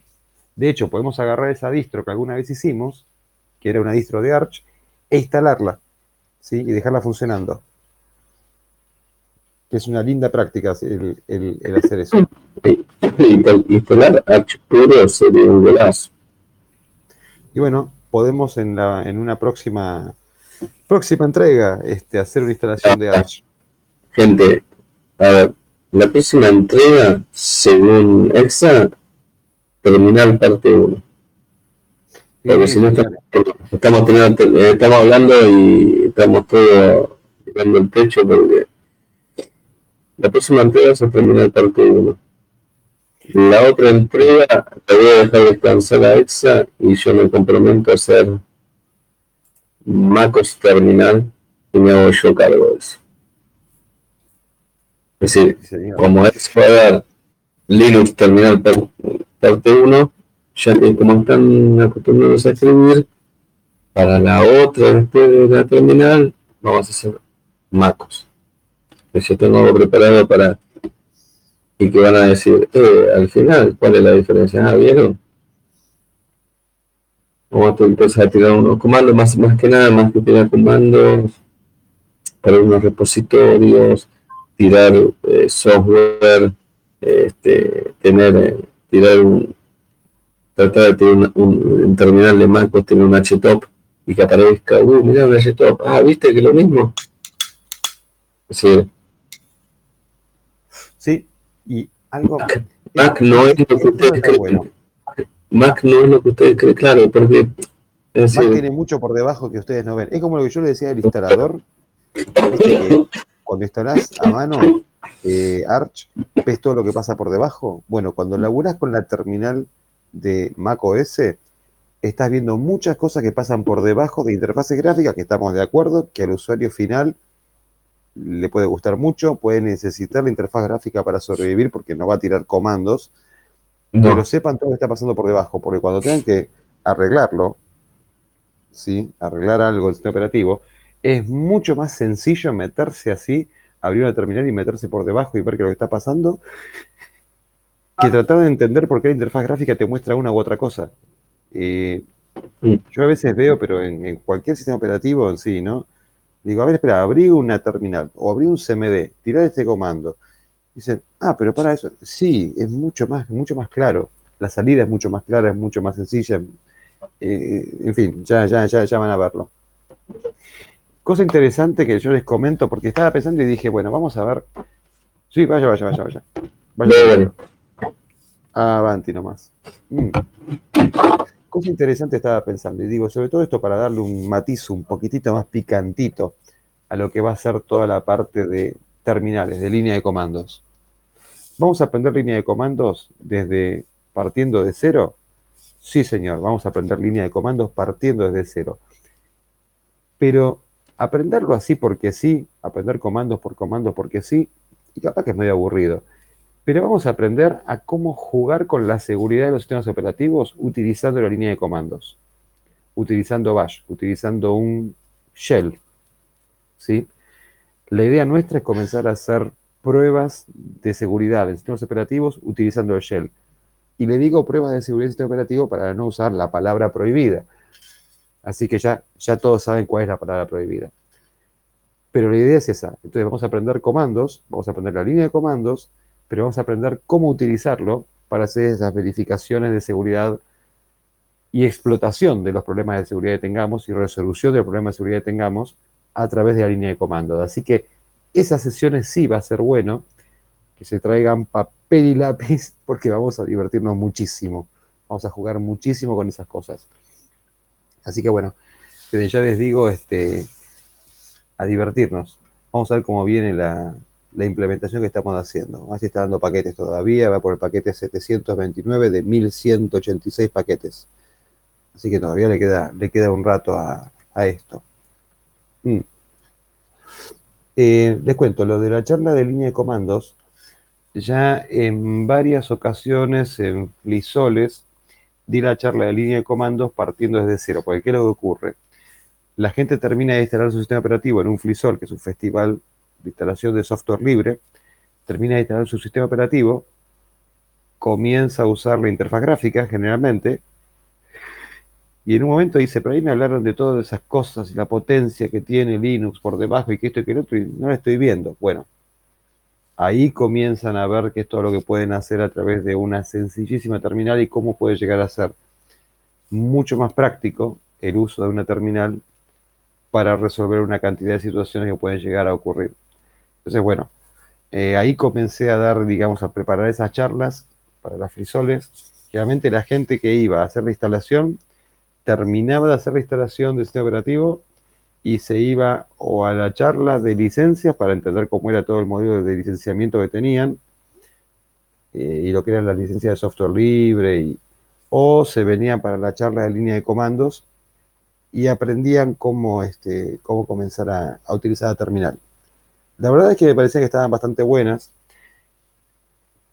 pensando que se tenía que dar una charla en menos de una hora, ¿no? Y entonces en menos de una hora uno tenía que agarrar a una persona que recién estaba comenzando con una máquina y explicarle la cantidad de cosas suficientes y necesarias para que pueda trabajar este, tranquilamente con la máquina. Y la vez pasada, cuando estábamos viendo en el canal eh, ciertas preguntas que iban surgiendo, dijimos, che, pero sé que me parece que hay mucha gente que quizás no conoce realmente la línea de comandos o no la usa comúnmente. Así que va a estar bueno que comencemos a, a explicar cómo usarla. O sea, decirles, bueno, muchachos, ocurrió tal cosa, ¿dónde están los logs? Están acá. Por ejemplo, en base a lo que estuvimos hablando hoy, de todo lo que es dimensión variable, etcétera, etcétera. Los logs, típicamente, ¿dónde van a estar? ¿Es algo que es dimensión fija? No, es dimensión variable, porque los logs van creciendo, son logs, o sea, va guardando mensajes del sistema operativo. Sistema operativo o los programas que sean. Entonces, seguramente está en barra bar, porque es dimensión variable. Y dentro de barra bar, ¿en qué subdirectorio va a estar? Y va a estar en barra bar barra log y dentro de barra barra log me voy a encontrar con una cantidad de directorios correspondientes a diferentes programas y con los logs del sistema operativo. Si yo tengo alguna configuración, todas las configuraciones en general están en barra etc. Acá no tenemos una registry como pasa en Windows. Están todos en barra etc. Entonces, seguramente si yo busco la configuración de algo de mi sistema operativo, lo voy a encontrar en el directorio barra etc, barra y algo que hace referencia a ese programa que yo estoy queriendo configurar. O sea, así de sencillo es. Si yo busco librerías, y seguramente van a estar en barra lib. ¿sí? Si yo busco binarios, y seguramente van a estar en barra bin. Si yo busco binarios estáticos, seguramente van a estar en barra sbin, pues son static binaries. Y así es como yo voy encontrando de una manera bastante sencilla, digamos, las cosas. Normalmente están ahí. Hay paquetes que se instalan, que se instalan en vez de en barra etc, barra bin, sbin, se instalan en, en barra user, barra local, barra algo. Por eso también separamos el user. Entonces, oh, así es como podemos... Sí, sí, sí, eso, eso mismo estábamos, estábamos eh, charlando recién de, de, de, cómo va a ser la línea, de cómo va a ser esta charla de línea de comandos, un poco la historia de la charla de línea de comandos, y lo que les comentaba es que la charla de línea de comandos estaba pensando en hacerla con un matiz un poquito más divertido. Entonces dije, ¿vamos a aprender los comandos? Vamos a aprender comandos. Pero ¿qué tal si aprendemos comandos para hacer pruebas de penetración? Perdón, no quería decir eso. Sino para aprender cómo verificar vulnerabilidades, agujeros de seguridad que puedan llegar a aparecer. Y no voy a decir la palabra prohibida. Vos sabés cuál es. Pero mi idea es esa. Es que la línea de comando la aprendamos con esa finalidad. Así que vamos a aprender los comandos, pero vamos a aprender también esos comandos. Los comandos oscuros y prohibidos que nunca te van a querer enseñar. ¿Por qué? Porque te vas a volver un ser peligroso para este mundo. Bueno, dentro de las ideas, no nos va a alcanzar el año, no nos va a alcanzar el año, ¿no? Este, dentro de las ideas tengo, tengo, tengo ganas de hacer una instalación, un muestreo de, de Cali y de Black Arch. Y Black Arch. Pero Black En los grupos nuestros hay una persona que es el que es uno de los desarrolladores de Black Arch. ¿El sueño? sí. Dentro de, viste, yo te decía lo de los servidores eh, privados, va privado, servidores eh, autogestionados de XMPP. Bueno, dentro de estos conversations hay uno de conversation, dentro de estos eh, XMPP hay uno de los, de los muchachos de que tiene un canal que es el Black Arch. No es la persona más simpática del mundo, todo lo contrario, de hecho no coincido con él en nada de, todo lo que tiene en su cabeza, excepto la parte de, código. No, no, pero si lo conoce lo quiere matar. No, no, por lo menos lo vas a querer matar. Eh, una bronca. Black Arch es heavy. Es más, dentro de los que manejan Black Arch, no hay una mina que es la que comenzó todo esto. Mm. Hay, sí, sí, hay, hay todo un, igual hay ah. una lista de, de, Sí, sí, sí, no, pero estoy hablando en, en uno. Número uno. Intentamos Star Trek, este. Es número uno. Pero igual, a ver, chicos, una cosa importante. ¿Se acuerdan que aprendimos cómo hacer una distro? Sí, pero... Bueno, ¿saben una cosa? Agarren esa distro. En la, ¿Se acuerdan cuando armábamos la lista de paquetes? Sí todos los paquetes y te deja de joder y ya tenés un Black Arch. o sea, no, es la ciencia. Claro. Eh, el Black Arch es en toda distribución Arch se le da el repositorio.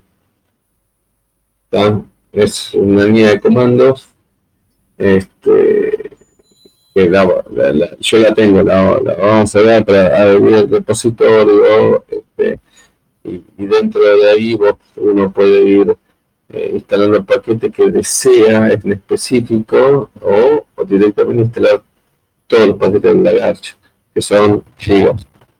Vamos a ser sinceros, a ver, son gigas. Ojo, importante, importante una cosa, ¿sí? Vamos, y, y esa es una cosa que yo a veces digo, bueno, está bueno el Kali, está bueno el Black Arch, porque ya te instala y preconfigura cantidad de cosas.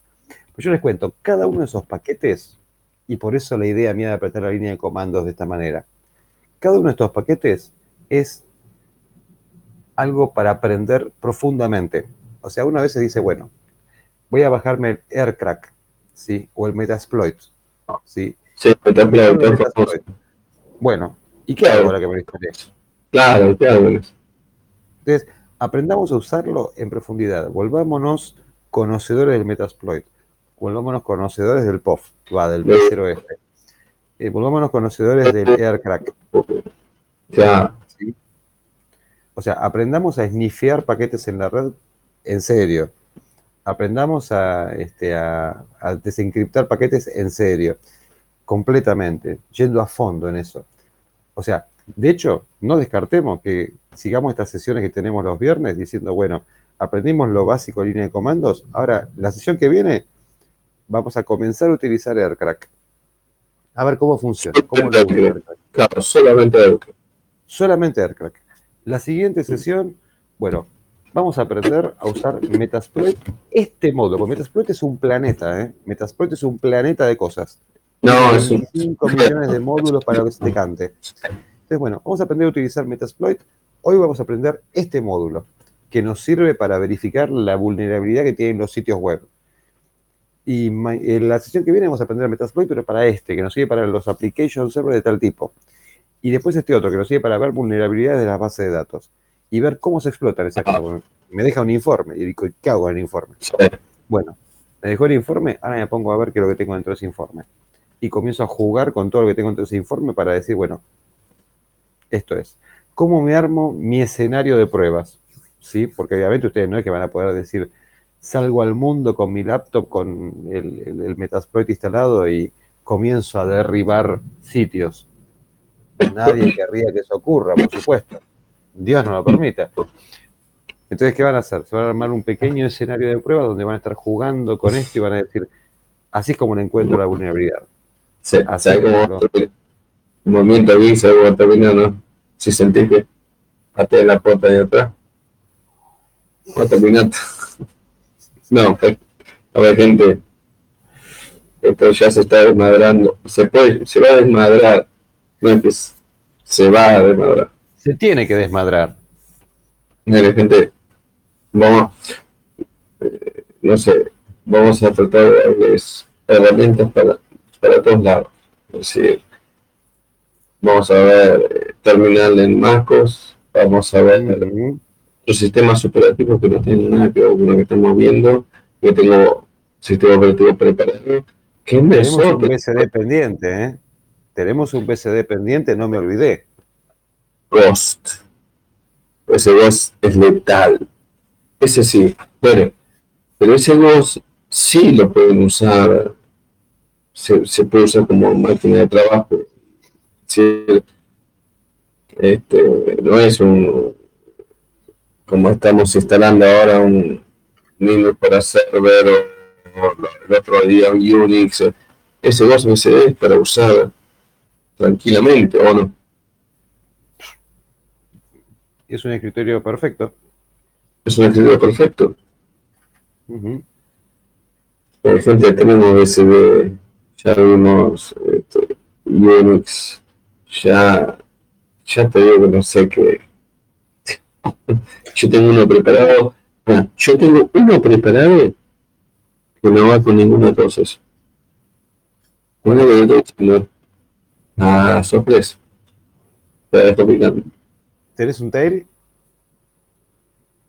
No, no, no, es que no va ni con Linux, no corresponde ni a Linux, no corresponde ni a BCD, no corresponde a Unix, no corresponde a ninguno. Eh, para, ¿es el que levanta los binarios de Windows? Mm, no, ¿El Reactos? no, no es real. ¿QNX? No. Eh, Aprendió por vi la base de datos de software. Y vi que había de- de software que para instalar, ¿no? Es decir, hay herramientas básicas que uno dice, mientras estén, mira, mm. y yo, yo soy, yo soy básico, ¿viste? Yo puedo ser el, el- sistema operativo más raro del mundo. Lo primero que te voy a buscar, ¿qué va a hacer? A ver, busca Telegram. Y apareció. Apareció, ¿viste? Como que vos me dijeras, ¿qué hace acá? Y así con, con mucho software, ¿no? Es, ese, ese programa lo tengo, lo armando ya lo tengo casi preparado. Pero lo bueno. a- se, no, se lo voy a Sorpresa, sorpresa. Sí, sí, sorpresa. Exactamente, surprise. Igual cuando lo vean van a decir, eh, hace 15 años, sí, hace 15 años que está, pero avanzó, loco, tiene Telegram, tiene VC, tiene.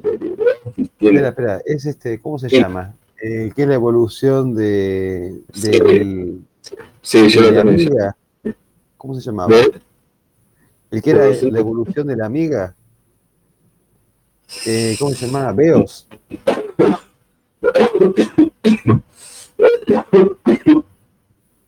Vamos por ese lado. Sí, sí, sí, por eso era. Exactamente, Beos, Beos estaba muy bueno. Sí, Y aparte levantaba con, ojo, necesitaba determinado hardware, eso sí, pero levantaba con cualquier cosa. No, este, este te lo levantás, pero te lo escupe con cualquier banana. O sea, pu, pu, pu, levanta. ¿Cómo estás? Bien, acá lo que estamos viendo, la pantallita es, bueno, el tipo está todavía haciendo la instalación, eso que parece que tarda un montón, en realidad después, o sea, uno mira y eso y dice, eh, pero nada más avanzó esto, no, ahora va a hacer zzzz, y listo, ya termina. Ahí está generando el configuración de Network Manager. Este, la, idea, la, idea es ver cómo quedó el sistema operativo este. Ahora cuando, cuando termine entramos y le tiramos un DF-H y vemos qué tan lindo ha quedado. Bueno, pero toda esta movida la puede hacer cualquier usuario en cualquier distro, sea Debian, sea Ubuntu, sea Arch, o bueno, Sea la que sea. Lo importante es sea, pues, la parte conceptual. O sea, eso que vimos al principio de por qué uno dividiría en particiones, por qué separa el barrajón de barra. Dice, bueno, ¿por qué lo separo?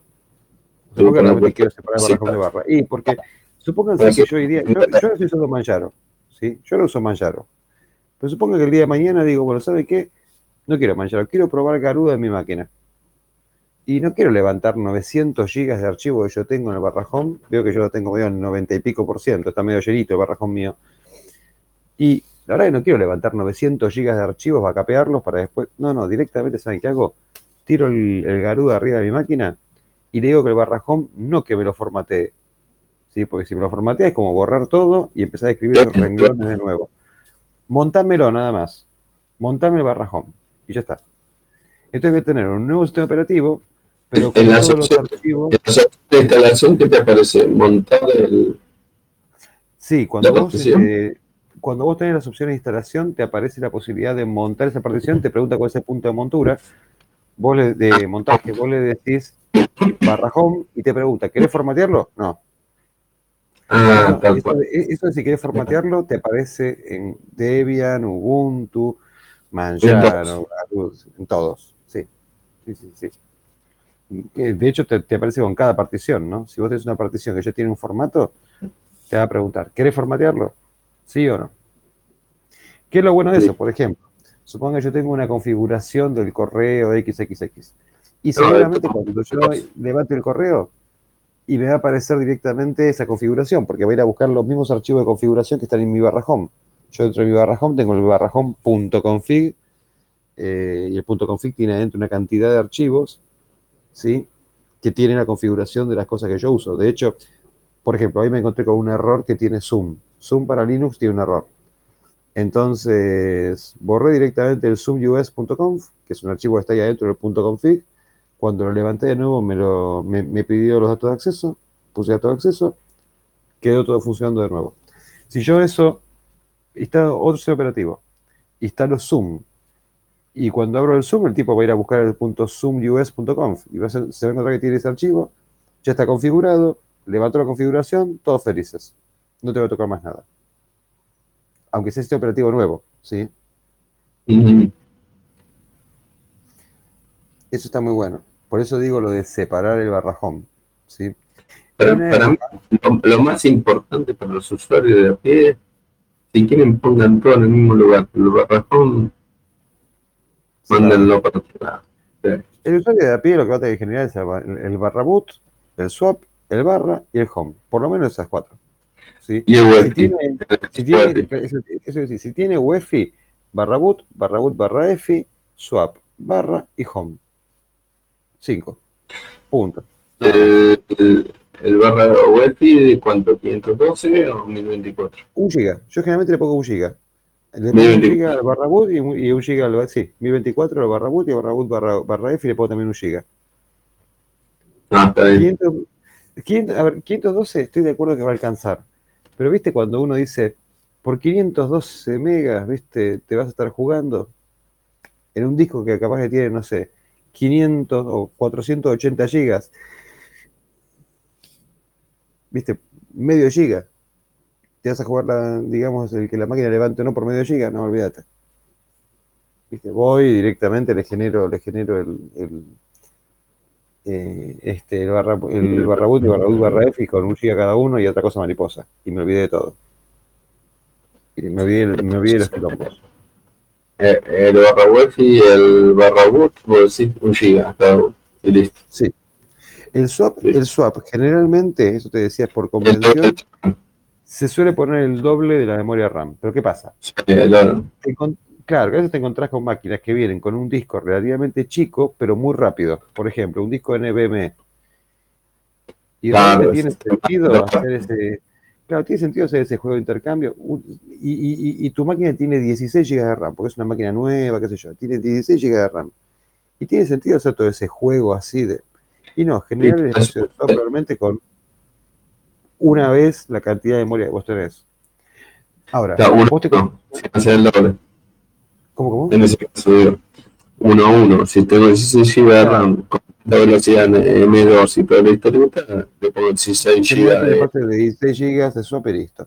Claro, ¿viste? Porque eh, es, es eh, ahora, suponete que vos vas a usar una máquina para hacer, no sé, diseño gráfico o vas a estar haciendo, no sé, animación 3D y capaz que un poco más de swap. Llenás. Es que no la llenás, ¿verdad? No, no, no, no, pero es, es importante más que nada porque los programas consumen mucha memoria. Eso, o sea, lo- los, programas de animación sí consumen Sí. bastante memoria. Y aparte que la memoria virtual es la suma de las dos, es la suma del swap más la memoria física. Entonces ahí necesitas realmente un- una capacidad bastante mayor. Pero si no, te digo que en general con esa convención estás bien. Yo proceso el video y se usa, está usada la Sí, swap. pero nosotros procesamos video. No, pero, ¿sabes qué pasa? Nosotros procesamos video, por ejemplo, Sí. porque queremos, eh, no sé, convertir una película, algo así. El tipo que labura en diseño de, de películas o diseña cosas en 3D, cuando llega el momento de renderizar, le saca chispas a la máquina. Pero chispas, ¿viste? O sea, le pega un cañonazo que ni te cuento. Al procesador por un lado, pero a la memoria por el otro. El tipo comienza a levantar, ¿viste? Frames a memoria, pero a más no poder. A más no poder. Entonces, si vos crees que el tipo puede renderizar más o menos rápido, y tenés que dimensionar bien eso. De hecho, las viejas workstations con las que yo me acuerdo que trabajaba en una época, que eran Silicon Graphics y todo eso, tenían que tener un espacio de software interesante. Una belleza, una belleza. La verdad que, sinceramente, decir que no evolucionaron, pero si no, yo hoy día sería feliz teniendo una Silicon. Bueno, como vemos, acaba de terminar la implementación de nuestro querido sistema operativo, así que vamos a rebootear esta máquina. Aquí dice Reboot System, rebooteamos. Si no levanta, reputeamos. Pero va a levantar.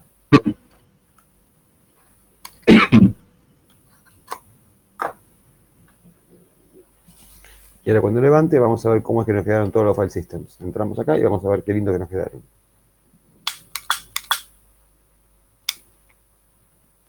Esto de prender el cigarrillo con el Magic Click no es muy delicado, ¿viste? No es lo más delicado del mundo, digamos. No es como, viste, salís, te vas a un bar lindo así, sacas un Magic Click que mide 25 centímetros para prenderte un pucho.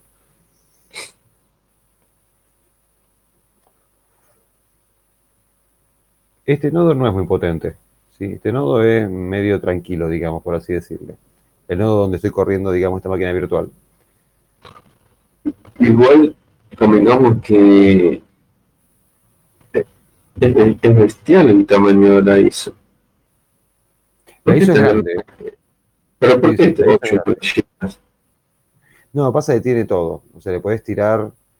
eh, tiene un montón de paquetes ahí adentro. Si vos quisieras, podías mandarle servidores de lo que se te cante, que están todos incluidos. Ahí, eh, sin usar internet y ganar tiempo. Es decir, Claro, el- tenés de otra la- ISO. Tenés otra ISO que es la que tiene, digamos, los paquetes mínimos. Sí. La, eh, Sí, pesa es- 500 megas. No, no, no. no. es nada. Pero ¿qué Sí, pasa? Cualquier cosa que vos necesitas y que necesitas se va para internet. Ahí estamos levantando, ya ven que está levantando ahora que el Linux Server. 5.15 es el kernel que tiene por default. Es bastante nuevo. Y sí, para un server. Pero aparte que lo estás que- laburando con un servidor. Un servidor con kernel 5.15. Así que bien. Ahora, gente, pregunta Hernán, el unbreakable. Este tiene el unbreakable kernel. Sí. Bueno, Oracle en Sí. particular, la versión de Linux es igual a la Red Hat e igual a lo que era la vieja CentOS. Pero, ¿qué es lo que tenemos ahora? Ahora, va, hace un montón, hace, no sé, como una década más o menos. Oracle le, le agrega un kernel que es el Unbreakable kernel. ¿Qué es que el Unbreakable kernel? Por un lado tiene la capacidad de correr Sí. comandos que solamente estaban en Solaris. Por ejemplo, el dtrace. ¿Sí? El dtrace estaba solamente en Solaris. Es un, sistema de traceo muy bueno, muy avanzado, que solamente está en Solaris. Como se mete directamente en kernel, necesitas un kernel que pueda soportar esas cosas. Eso lo tiene el Unbreakable kernel. Y después está muy bien limado para productos de la línea Oracle. Por ejemplo, la base de datos Oracle misma, el application, Oracle, eh, el application server de Oracle, que es el WebLogic, la base de datos MySQL, ¿sí? No se olviden que MySQL también es un producto de Oracle, ahora, desde que, desde que lo compró. Start Setup. Le voy a sacar esto de Location Services, la verdad no me interesa. Next, no quiero ninguna cuenta online. Skip. A poner mi nombre. Es exactamente igual que, Sí, que, que la verdad. Ah, acá por ahí, está levantando el Gino. sí. Igual que Solaris. Todo igual que Solaris. Todo listo, comience a usarlo. Y aquí estamos. Entonces, ese kernel que te está dando capacidades este, con comandos traídos de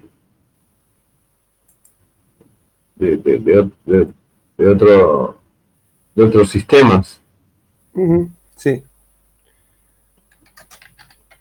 Fíjense lo que tengo ahora como file systems. Tiré un df-h y tengo el barra con el 2%. ¿Vieron? Yo les dije, barra puede ser chiquitito cuando, lo- cuando separamos así de file systems.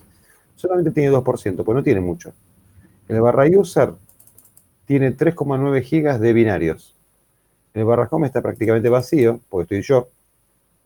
El barra bar todavía tiene 2%. Esto va a comenzar a crecer a medida que vayan apareciendo logs de sistema, operativo, por ejemplo. Tengo mi barra boot. Esta máquina no, no tenía UEFI, así que es barra boot nada más. Perdón. ¿Qué tenemos acá? Tenemos este pseudo file system que está corriendo como temporal. Ahí se creó, se. Y este es el, el DVD. El DVD del sistema operativo. ¿Sí? El que fue instalado. Fíjense, fíjense todo esto. Todo esto está en formato LVM, ¿sí? Esto se llama Sí. barra D, barra mapper, barra. ¿Se acuerdan que el grupo, el grupo de volumen se llamaba OL MGP01, que es el nombre de esta máquina? Bueno, ese es el nombre del grupo, del grupo de volúmenes, ¿sí? Y este es el nombre del volumen. Entonces, si yo quiero ver cuáles son los grupos de volúmenes que tengo definidos, puedo tirar el comando bg display. Pero no soy root. sudo bash. Vamos a root. Y el comando bg display. Y ven, ven que tengo un solo grupo. Un solo volumen group, que es este. Formato LVM2. ¿Sí? Y voy a ver cuáles son los logical volumes que tengo. Entonces voy a tirar el comando lv display. Pipe more porque son varios. Y acá están todos los que yo tengo montados. ¿sí? Uno es el barra, el otro es el home, otro es el user, otro es el bar. ¿sí? Acá está todo lo que yo estuve armando. Me dice cuál es el tamaño del, del volumen. Todo lo que estuve formateando antes en la pantalla de instalación, acá lo tengo. Si me fijo el formato en el que está montado cada uno de ellos, veo que, por ejemplo, el home es del tipo XFS. ¿Se acuerdan que lo había definido como XFS en el home? Sí. Por ejemplo, este. Veo que el bar también es XFS. Veo que boot lo había definido como XT4, que es cierto, es un XT4. ¿Mm? Así como me quedan definidas mis queridas particiones, muchachos. Y acá tengo un server que teóricamente podría funcionar bárbaro. ¿Y el UEFI en qué partición lo, lo pones? ¿En FAT? Barra boot barra EFI es un formato FAT, pero es un formato FAT que, te, que, es, que es propio. Cuando vos lo definís, el barra boot barra EFI. Yo estoy poniendo claro, cuando vos te, te toca, vos te pones EFI. 32. Sí, te, te, aparece directamente formato UEFI. Que es un Ah, FAT. puede ser. Es un FAT. Pero es un Ah, FAT. listo. Sí, sí, sí. Es- A los efectos claro. prácticos es un FAT. Sí, sí, sí, sí. Y nada más, muchachos. That's all. A- Ahora que estamos en Oracle Linux, ¿no? Porque ya que estamos, yo salgo Oracle, por más que no que venda nuestra info, este, Oracle Linux son todos comandos los mismos que en Red Hat o los mismos que en CentOS o, o Exactamente igual. los mismos que en Fedora. RPM, Packet Manager. Exactamente. Ah, listo. Listo.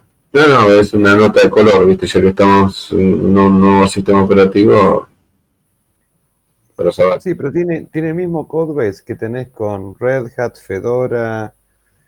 Es el mismo, el mismo codebase. Así que tira los mismos Todo comandos. Los mismos comandos y de hecho cuando yo estoy buscando alguna solución, por ejemplo, a veces me la encuentro en sitios que hablan de Oracle Linux, a veces me los encuentro en sitios que hablan de CentOS o sitios que hablan de Red Hat Linux. Es la misma, la misma condición.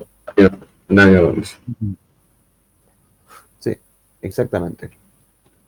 Y bueno, este, la verdad, y más con una ISO de casi 9 GB, muy, muy, muy, muy bueno.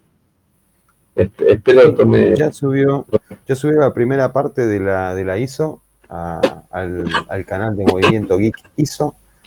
Eh, calculo que esto va a seguir subiendo durante la noche hasta el momento en el cual termine de subir la última, la cuarta y última parte. Son cuatro partes que tiene, pero más que nada porque este tiene todo, ¿no? Como les decía, tiene todo, pero todo, Todo, todo. Sí. todo. Y con O sea, pueden peso. trabajar desconectados de internet que va a instalar. Ah, eso es lo bueno cuando, cuando tienen todo. Y señores, la última versión. Lo último, lo último. Así es. Lo bueno que tenemos también acá en Linux es un comando. No sé si lo tiene instalado, pero Calculo que sí. no, no está. Shum. Eh, el comando se llama leap, leapp, Pepe. leapp, enable repo. Eh, no, no sé si hay que habilitarlo, me parece que ya lo tiene, a ver si, si lo encuentra. A ver, a ver, a ver. ¿Qué es lo que hace el comando leap? Bueno, algún día, algún día va a salir el... No, tengo que habilitar el repo. Creo que era OL9. A ver.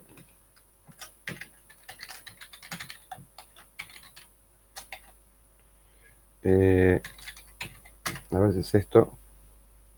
No, bueno, tengo que fijarme cuáles son los repos que tiene el, el Oracle Linux 9. Lo que tiene el comando leap es que les permite saltar de versiones, ¿sí? Entonces, por ejemplo, cuando salga el Oracle Linux 10, el día que salga, tiramos el comando leap upgrade y te, y te, actualiza, te lo pasa al 10. Pero primero te corre un montón de verificaciones para saber que la actualización va a ser exitosa. O ah, sea, mira. Ah, bueno. Sí. Es una verificación sí. para que no, no va a estar Exacto. Pero es una verificación muy exhaustiva. Yo esta semana, esta semana actualicé 18 servidores que estaban en versión 7 y los pasé a versión 8 eh, usando el comando leap. Entonces, no, no, se hace más eso que uno hacía antes de tener que poner el CD este operativo y seleccionar la opción actualizar. Directamente el LEAP lo tiré, el tipo se puso a mirar todas las características de este operativo, todas las que podría llegar generar cualquier tipo de problema, te, te genera un reporte. Si no puede eh, hacer la actualización por algún motivo, te tira un reporte de cuáles son los motivos y los tips de qué es lo que tendrías que hacer. Te dice, por ejemplo, mira, acá tenés tal librería que va a ser reemplazada por tal otra. Entonces, si aceptás eso, ponerle esta respuesta. Configurar la respuesta que sea mmm, sí, cambiar la librería. Y así te va tirando todos los tips. Y el mismo comando leap te va armando el archivo de respuestas a todas esas preguntas. Después cuando tiras el leap eh, upgrade, te lo pasa a la siguiente versión. Está muy bueno, muy bueno, te digo. Finalmente alguien se dio cuenta que estábamos podridos de, de saltar por el aire cada vez que había algún problema de... Este, Ahora, este, de este, este, comando funcionaba en CentOS en su momento, funcionaba en Red Hat. No, no, funcionó en Red Hat desde la versión 7. De la versión 7 comenzó a funcionar. Entonces tenés de la 7 que puedes saltar a la 8.6, de la 8.6 sí. que puedes saltar a la 9, y así Ajá. consecutivamente. Uh -huh. Porque aparte el tipo te hace eso, o sea, no te va a hacer un salto al estilo de la versión 4 a la versión 9. No, no existe el comando en la versión 4, sí existe en la versión 7. Paso por paso. Paso a paso, exactamente. Y bueno, y esto es todo. Gaby, me parece que se nos durmió, se nos fue, se escapó. ¿A dónde está Gaby? ¿Dónde es Gaby? Gaby. No. Ha colgado. Sí, sí, sí, sí. Bueno, gente, espero que les haya sido entretenido, por así decirlo. Y hayan aprendido cualquier cosa, cualquier pregunta, ya saben. En el canal. En el, sí. en el grupo, Movimiento Gris Grupo, ahí, arroba exa, arroba manal, este, a Gaby mismo, y preguntan y sobre programa y vamos a estar respondiendo. Este, sí, ponemos mejor, este, tratamos de solucionar sus problemas. Hay que... Así es, y como siempre decimos. Si primero con cuestión de hardware, tu problema no tienes hardware por esto otro. A veces no tenemos una solución, o nuestra solución tiene un límite, pero bueno, este, siempre estamos ahí para darles una mano y ayudarnos. Así que. Bueno, gente. Y muchas gracias, muchachos, a todos los que se quedaron hoy acá con nosotros. Gracias, José, que nos mandó un agradecimiento. José Power. Sí. No, José, José ganó un premio. Mándale algo. Antes estuvo, estuvieron un par de, un par de, un par de personas más también eh, viendo el vivo. Así que muy agradecido de que se hayan quedado hasta esta hora, muchachos, y que se hayan aguantado con todas las locuras que hacemos sé, sé que se nos hace tarde, que es pesado, que es duro, pero bueno, este, le ponemos una mejor. Este, nos retrasamos porque es tanta la información, es que queremos meter todo en, en, poco tiempo y se nos va. La verdad es esa, de corazón se nos va, se nos va y bueno. La, la próxima arrancamos con terminar. Y después de la próxima, Hernán descansa. Vamos con terminal de Mac. Y, sí. y después que pasa lo que Dios quiera. Después que sea lo que Dios quiera. Porque tenemos. Ya sabrán lo que se viene. terminal parte 2, terminal parte 3. Es que la terminal. comenzar a, a ver comandos interesantes. y saben a lo que me refiero. Ustedes, turritos, saben a lo que me refiero. The Black Side.